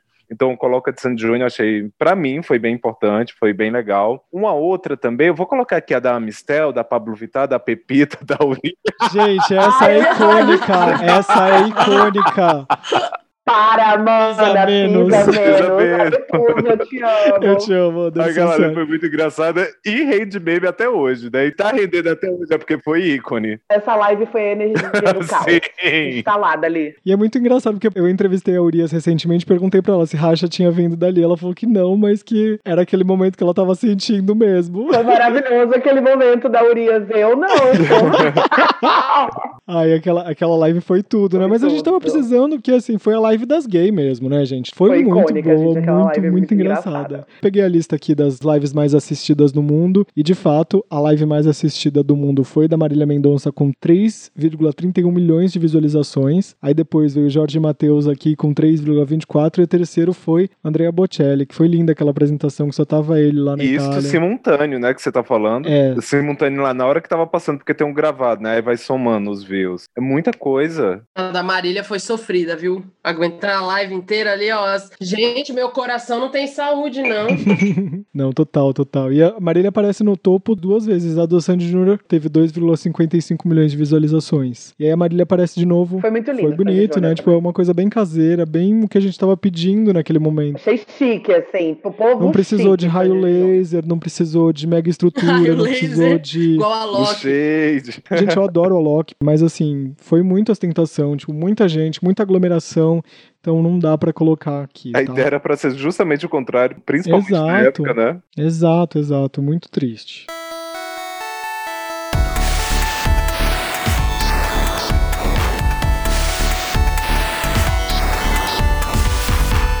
Vamos agora para as categorias mais importantes: álbum ou EP do ano. Eu achei muito difícil escolher um só porque a gente teve álbuns muito bons muito. esse ano. Tivemos muita música ruim, mas tivemos muitas músicas muito boas também. As pessoas que me conhecem, obviamente, sabem que eu amo a Lady Gaga, eu amei o Chromatic, eu acho o álbum fudido, muito bom. Porém, eu escolhi outros dois álbuns, porque eu acho que falar de Chromatica já seria meio óbvio. Então eu escolhi The Weeknd, After Hours, que eu acho que depois do Chromatica foi o álbum que eu mais ouvi esse ano. Um trabalho que o The Weeknd desenvolveu durante um ano, né? Fez um ano agora no final de novembro, que ele lançou Heartless e deu início a essa narrativa do After Hours com um personagem, né? Desde então ele só veste a mesma roupa. Esse personagem foi passando por modificações no rosto até chegar na última performance, onde ele tem a plástica, enfim. Acho que tudo que é relacionado ao After Hours é impecável, clipes e músicas. E o outro álbum pop do ano, eu escolhi What's Your Pleasure, da Jessie Ware, que é um álbum que também foi para um, o lado do disco, diferente da Kylie e da Dua Lipa, né, que foi muito falado, ela foi para um lado bem mais refinado do, da era disco. A produção do What's Your Pleasure é bem glamurosa. Ela também tem ali uns flertes também com um pouco de rock dos anos 80, porque tem algumas músicas que me lembram muito New Order, assim, os sintetizadores me lembram muito New Order, é muito lindo. E tem também algumas coisinhas ali da década anterior, que é a década de 70, tipo, tem um baixão assim assim, muito parecido com o Chic, com Nile Rodgers. Esse álbum é impecável. Impecável. What's Your Pleasure, da Jessie Ware. Então, eu acho ele maravilhoso. Super indicaria para alguém ouvir. Ah, tava aqui no meu, no meu álbum do ano, então eu vou citar um EP. Eu queria falar sobre Gloria Groove, que é o Affair, que foi um EP que eu ouvi muito, é um EP visual, os clipes são muito bonitos, ela tá numa fase muito de renovação mesmo, tipo, mostrando que não precisa fazer música só sobre bumbum ou pra mexer a bunda, não, ela foi buscar as referências dela no R&B para poder dar voz para essa persona que é a Gloria Groove, mas também deixar o Daniel falar um pouquinho também. Então eu acho que esse EP é muito especial e foi um dos EPs que eu mais ouvi também no ano, por mais que ele tenha acabado de lançar, e aí a gente vai também para outras coisas aqui. Tem Fiona Apple, teve tipo Letrux esse ano, teve Kelani. Recentemente, o EP que eu estou mais empolgadinho aí é com esse affair aí da Gloria Groove. Vou fazer a cota da família brasileira e vou indicar o novo álbum ao vivo da Adriana Calcanhoto, que tá muito lindo, que é o Margem. Ela canta os maiores sucessos dela ao vivo, mas também canta músicas novas. Ela lançou uns três discos nos últimos dois anos. E um desses discos é o Só, que ela gravou na quarentena e tem dez músicas. Ou seja, enquanto eu tava sofrendo vendo a live da Marília Mendonça, Adriana Calcanhoto escreveu dez músicas. E aí ela fez o Margem, que é a, foi gravado no fim do ano passado, no Rio de Janeiro. Então é um álbum ao vivo que ela revisita é, algumas das músicas mais famosas e tem essas, essas músicas do último CD, que é o Margem, né? O CD homônimo. Tem uma versão linda de Futuros Amantes do Chico Buarque. Também tem a versão ao vivo de umas músicas favoritas que ela já cantou, que é dessa vez. É muito lindo, muito lindo mesmo, assim. Indico muito, mesmo para quem não é muito das Adriana Calcanhoto, é um bom CD para ter aí de, de referência. E o outro é o As Long As You Are, do Future Islands, que é uma banda que eu amo muito e que lançou, acho que em outubro desse ano. E o single que eles saíram chama For Sure. E é uma música linda, bem com a cara deles. Tem uma pegadinha bem leve ali de sintetizador, mas bem de leve. É, parece trilha sonora de série da Netflix. É aquela música que você ouve para se arrumar para sair. Pop, pop para se arrumar. Mas esse ano não teve, então pop para ouvir em casa. Eu sempre fico na dúvida de responder isso, porque eu não sei se eu vou responder o que eu mais escutei, aquele que pegou mais ou aquele que a gente fala assim por consenso, ok? Daí uma opinião, qual que você acha que foi o álbum que definiu? Então vou aqui citar, ah, vou citar os quatro que eu mais gostei. O que me pega como fã, que fiquei muito feliz e que realmente para mim é tipo, eu não consigo colocar assim, dar o play na primeira e parar na quinta, tem o álbum todo faz o loop, é o Confere do Little Mix, para mim, tipo, vai ser o álbum que eu vou panfletar aí pra qualquer pessoa assim que ainda não pegue Little Mix. Sendo sincero, né? Eu acompanho elas desde o X Factor e tal. Alguns álbuns, assim, às vezes era puxado de se escutar completo. Era muita música. Tinha algumas ali que engasgava ali no meio. Mas o Confere, para mim, tipo, é todo redondo. É um álbum curto relativamente, eu acho que são 12 ou 13 músicas, e daí dá para você escutar ali tudo bonitinho, tem tudo uma proposta legal todas são muito boas. Então, assim, pro meu lado fã, eu coloco aqui Little Mix Confere. Um álbum que eu acho que talvez seja, assim, a cara de 2020, eu acho que não tem como não citar Alipa com Filter Nostalgia. Poderia citar o The Weeknd também, mas a Mari já citou, então fica aqui uma menção pra do Alipa, né, com Filter Nostalgia. Sei lá, quando a gente vai em 2030 lembrando, ah, quais foram os sucessos de 10 anos atrás? Esses dois vão ser os primeiros que vai ver aí na cabeça de quase todo mundo, né? Tipo, não vai ser nem esforço lembrar deles. A gente coloca do Alipa aqui também também com Filter Nostalgia. E também eu acho que Taylor Swift com Folklore, acabou de sair o Evermore, né? Mas o Folklore também foi aí um grande impacto, tá até com grandes chances, né, pro Grammy, deve estar tá aí na corrida principal. E um outro também que eu gostei muito foi o do Post Malone com Hollywood's Bleeding. É um dos meus favoritos também. Tipo, eu tô sentindo que talvez em algum momento essa pegada meio emo, meio alguma coisa assim, vai pegar de novo. Cara, eu tô sentindo também isso, sabia? O emo vai voltar. Ele tá vindo aí, ele tá dando aí seus indícios e tudo mais. Eu acho também. E daí o álbum do Post Malone, ele mescla muito bem isso. Nem, nem não é aquela coisa emo, emo, lápis no olho, Paramore, Panic at the Disco, My Chemical Romance, essa coisa toda. Mas você já vê essa pegada assim nas letras dele e tudo mais. Sou muito fã, tô assim me coçando para comprar esse vinil dele. Ah, eu acho que eu já falei no começo, eu só não comprei até agora porque é 800 reais. Ok, Post Malone, vou continuar dando meu streaming para você, mas eu acho que esses quatro estão aí meus favoritos. E talvez, ah, deixa eu citar logo cinco aqui também, né? O da Rina Sawayama. Pronto, gente, não vou falar mais nenhum, não. É isso. É o meu destaque. É, o da Dua Lipa foi o disco talvez que eu mais ouvi junto com o da Kylie também. Não tem como não ser, né? Tipo, pra gente que acompanha pop e vê-las trabalhando de um álbum tão maduro musicalmente para as duas ali, apontando norte para o que é o pop esse ano, eu gostei muito. Mas assim, Rina Sawayama é o destaque junto com Chloe X Hale. Quem mais vocês acham que foi um grande destaque esse ano? Porque Chloe and Hale, como One Godly Hour, é incrível. É, é sensacional. E é, Rina Sawayama, como a gente já tinha falado também, eu não quis voltar para este tópico. E eu queria também dar outro, outro destaquezinho aqui, que foi Ellie Goulding, que lançou um disco bem bonitinho ali. Eu, eu como fã, queria só falar assim, ó, Ai, Ellie, maravilhosa. Agora vamos trabalhar esse disco? Porque ela, assim, ela fez live, ela fez um monte de coisa, fez até música para dormir, gente. Tem, se você baixa aquele aplicativo para ninar, que eu não quero dizer o nome, tipo, você vai ter lá uma versão estendida do álbum.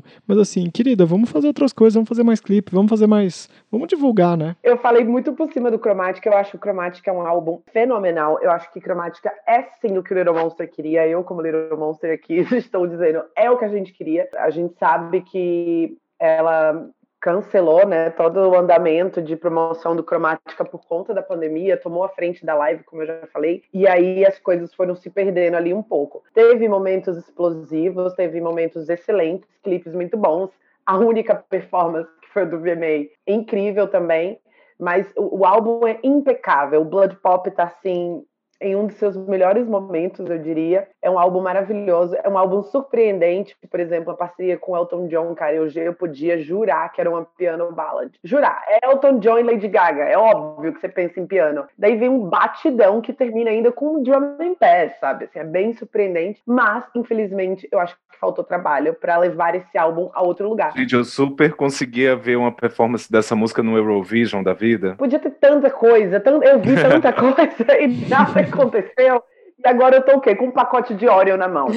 É isso, entendeu? Eu acho que a, a falta de trabalho do, do, do Cromática a gente pode ver, inclusive, no Grammy, né? Quase indicação nenhuma para o Cromática, que eu acho que se fosse um álbum que tivesse sido trabalhado, teria sido recebido de outra forma. Para mim, o mundo é do The Weeknd, só falta embalar e entregar para ele. e eu acho que isso vai acontecer no Super Bowl. A gente só mora nesse mundo. O mundo é. Não, é dele. E é muito absurdo, assim, como Cara, é muito bem acabado. É a apresentação dele no VMA, olhar aquilo, você fala, cara, eu acho que daqui uns cinco anos eu vou assistir isso e ainda vou me impressionar, sabe? Ele é um artista completo. Eu tava vendo essa semana o, o, Michael Jackson no Super Bowl. Eu gosto muito da apresentação do Michael Jackson no Super Bowl. Assim, a gente já caminhou tanto pra frente em relação a apresentações pop, tudo, e, e ser um showman, mas eu, eu vejo tanto The Weeknd nesse lugar de ser o grande showman do nosso tempo. É meio chato fazer essa comparação até, né? De, ah, quem vai subir substituir o Michael Jackson, mas acho que não é isso que eu quero dizer. Eu quero dizer que, assim, finalmente a gente tem um showman masculino completo, assim. Claro, a gente teve Bruno Mars uhum. e tal, uhum. mas eu acho que com a potência que ele vem, eu não, eu não via há muito tempo, assim. O The Weeknd é avassalador ao vivo. Como fala o Maluma. Eu sou muito apaixonada nesse homem The Weeknd, então... Ele finde!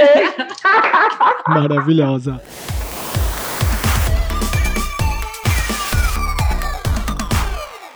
Escolha um artista que foi o artista para você este ano. Cara, Brasil eu escolhi sem dúvida Emicida, que Emicida foi um, Emicida é um dos grandes artistas nacionais que, que temos na atualidade. Ele entregou né, o Amarelo, na verdade, do ano passado, né, o álbum Amarelo, mas que foi altamente consumido nesse ano e que foi brindado, finalizado com este documentário de altíssima Eu quero dizer que vem mais Netflix. coisa por aí, não acaba, a, Amarelo não acaba nesse documentário. É, mas assim, o documentário para mim tinha que ser exibido em escolas é uma aula de história, é extremamente exatamente. educacional e é bem amarrado, é um roteiro assim sinistro, onde o show que foi feito no municipal é o menos e o mais importante. Assim, ao mesmo tempo, tipo assim, as performances não são o mais importante do, do documentário.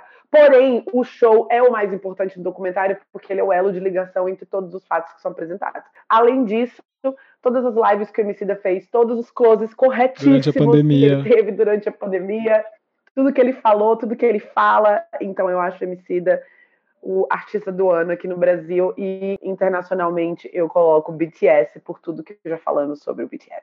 Ah, nacional, Marina Lima, desculpa, vou ter que ser anacrônica. Tudo bem, né?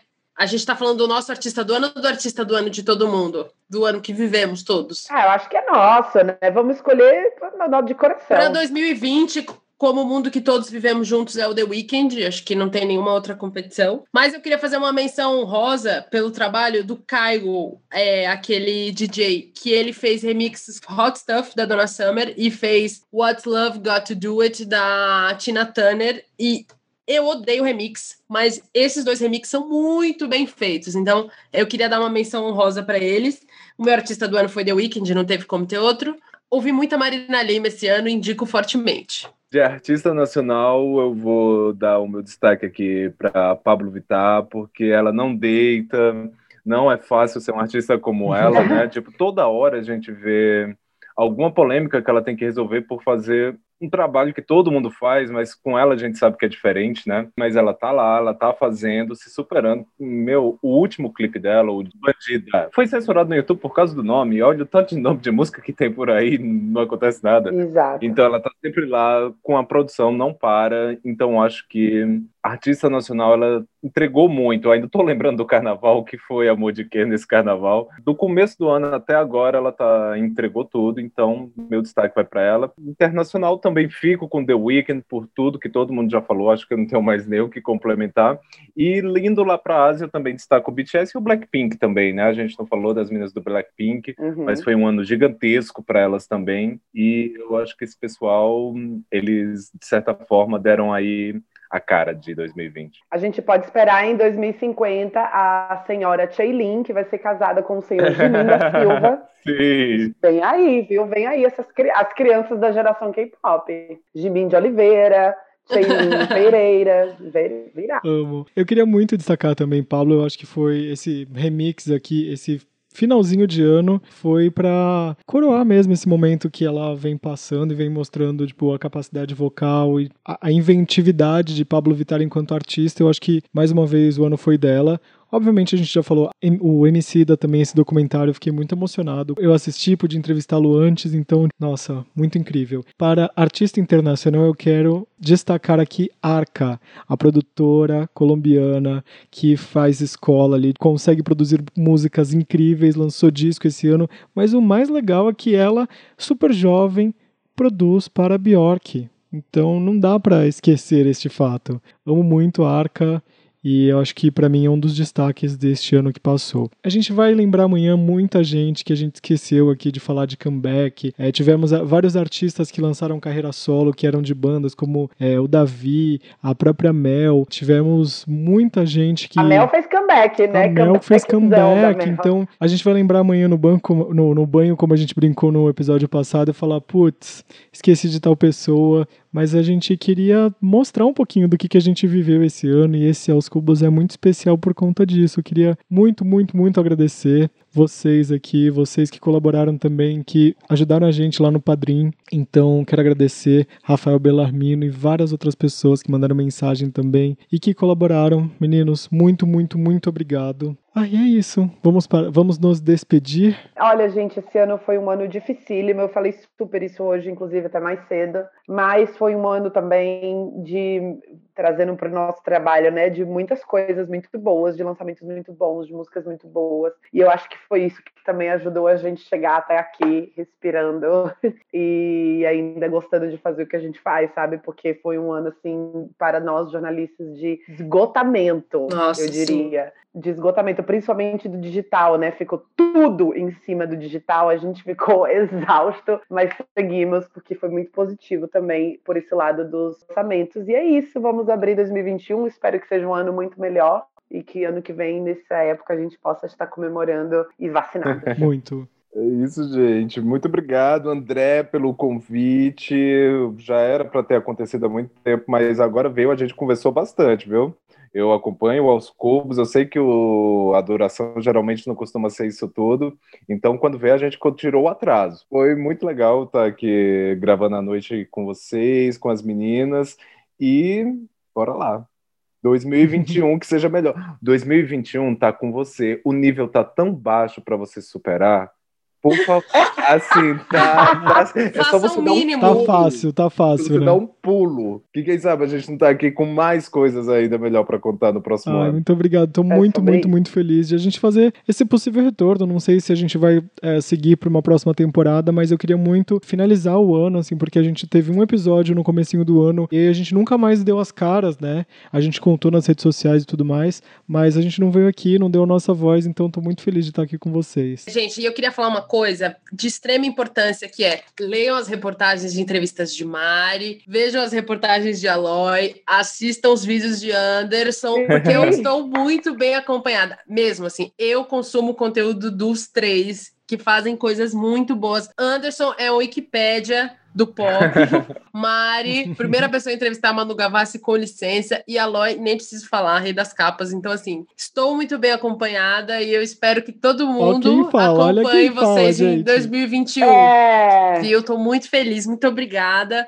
É sempre um prazer voltar. E é isso, gente. Vou continuar indicando coisa velha. Eu sou assim, sou de câncer, é o jeito. Ah, é, eu também, gente. Assim, desculpa pela falta de novidade, porque eu só ouvi música velha em 2020.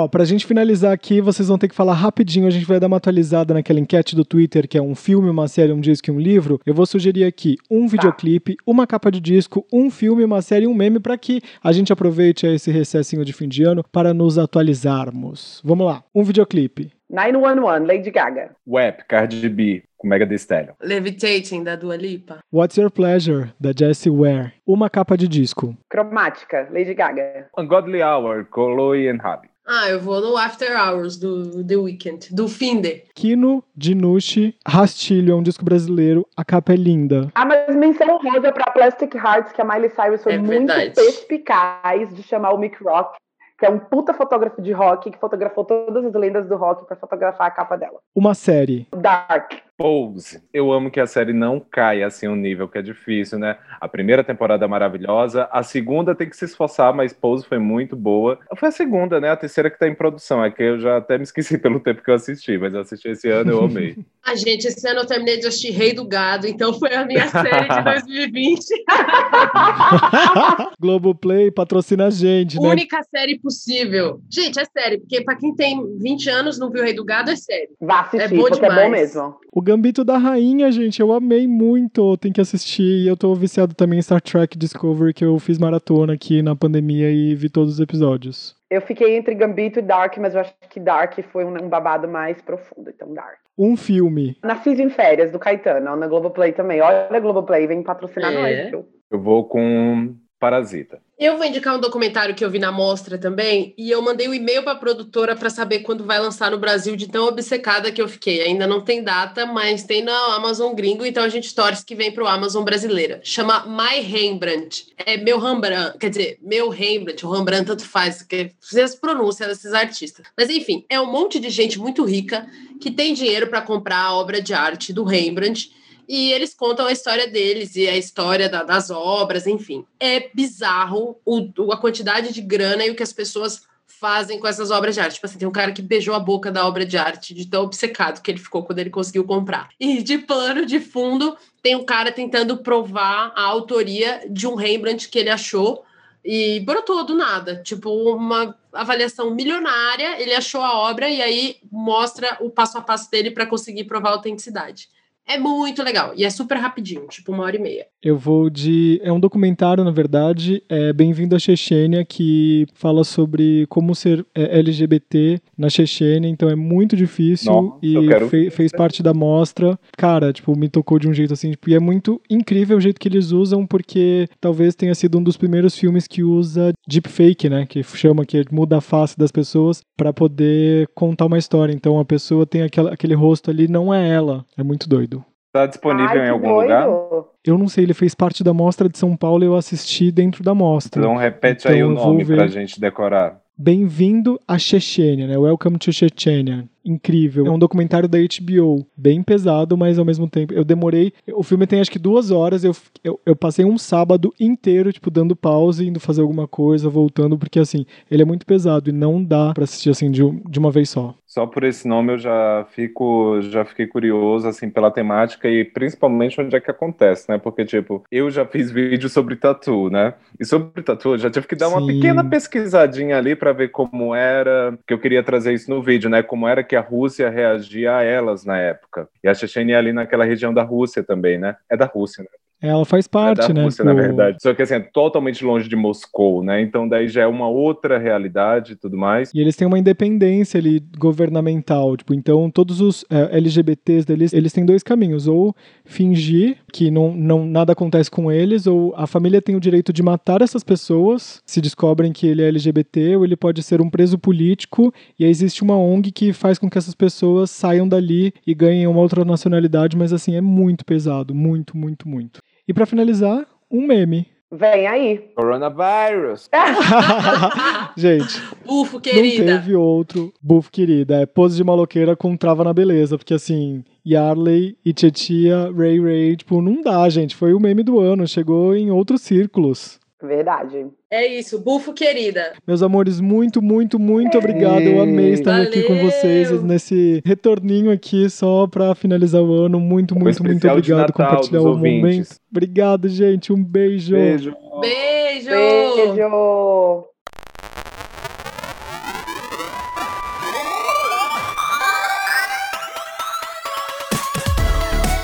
Este episódio foi gravado remotamente e teve edição de Ana Lívia. O arroba dela nas redes sociais é Ana Lívia MS, com dois N's em Ana. Antes de me despedir, quero agradecer aos padrinhos e madrinhas que contribuíram para o financiamento deste episódio em padrim.com.br barra aos cubos. De novo, padrim.com.br barra aos cubos. Lembrando que é padrim com um M. Junte-se a quem ajudou a gente a editar esse programa e foi lá e contribuiu. Vamos aos nomes? Jurandir Vicari, Lucas Henrique Cipriano, Marcos Vinícius Santos, Paulo Cardoso, Rafael Bellarmino, Regina Loy, mais conhecida como Minha Mãe. Ajude a gente a editar os programas com uma contribuição voluntária a partir de 5 reais.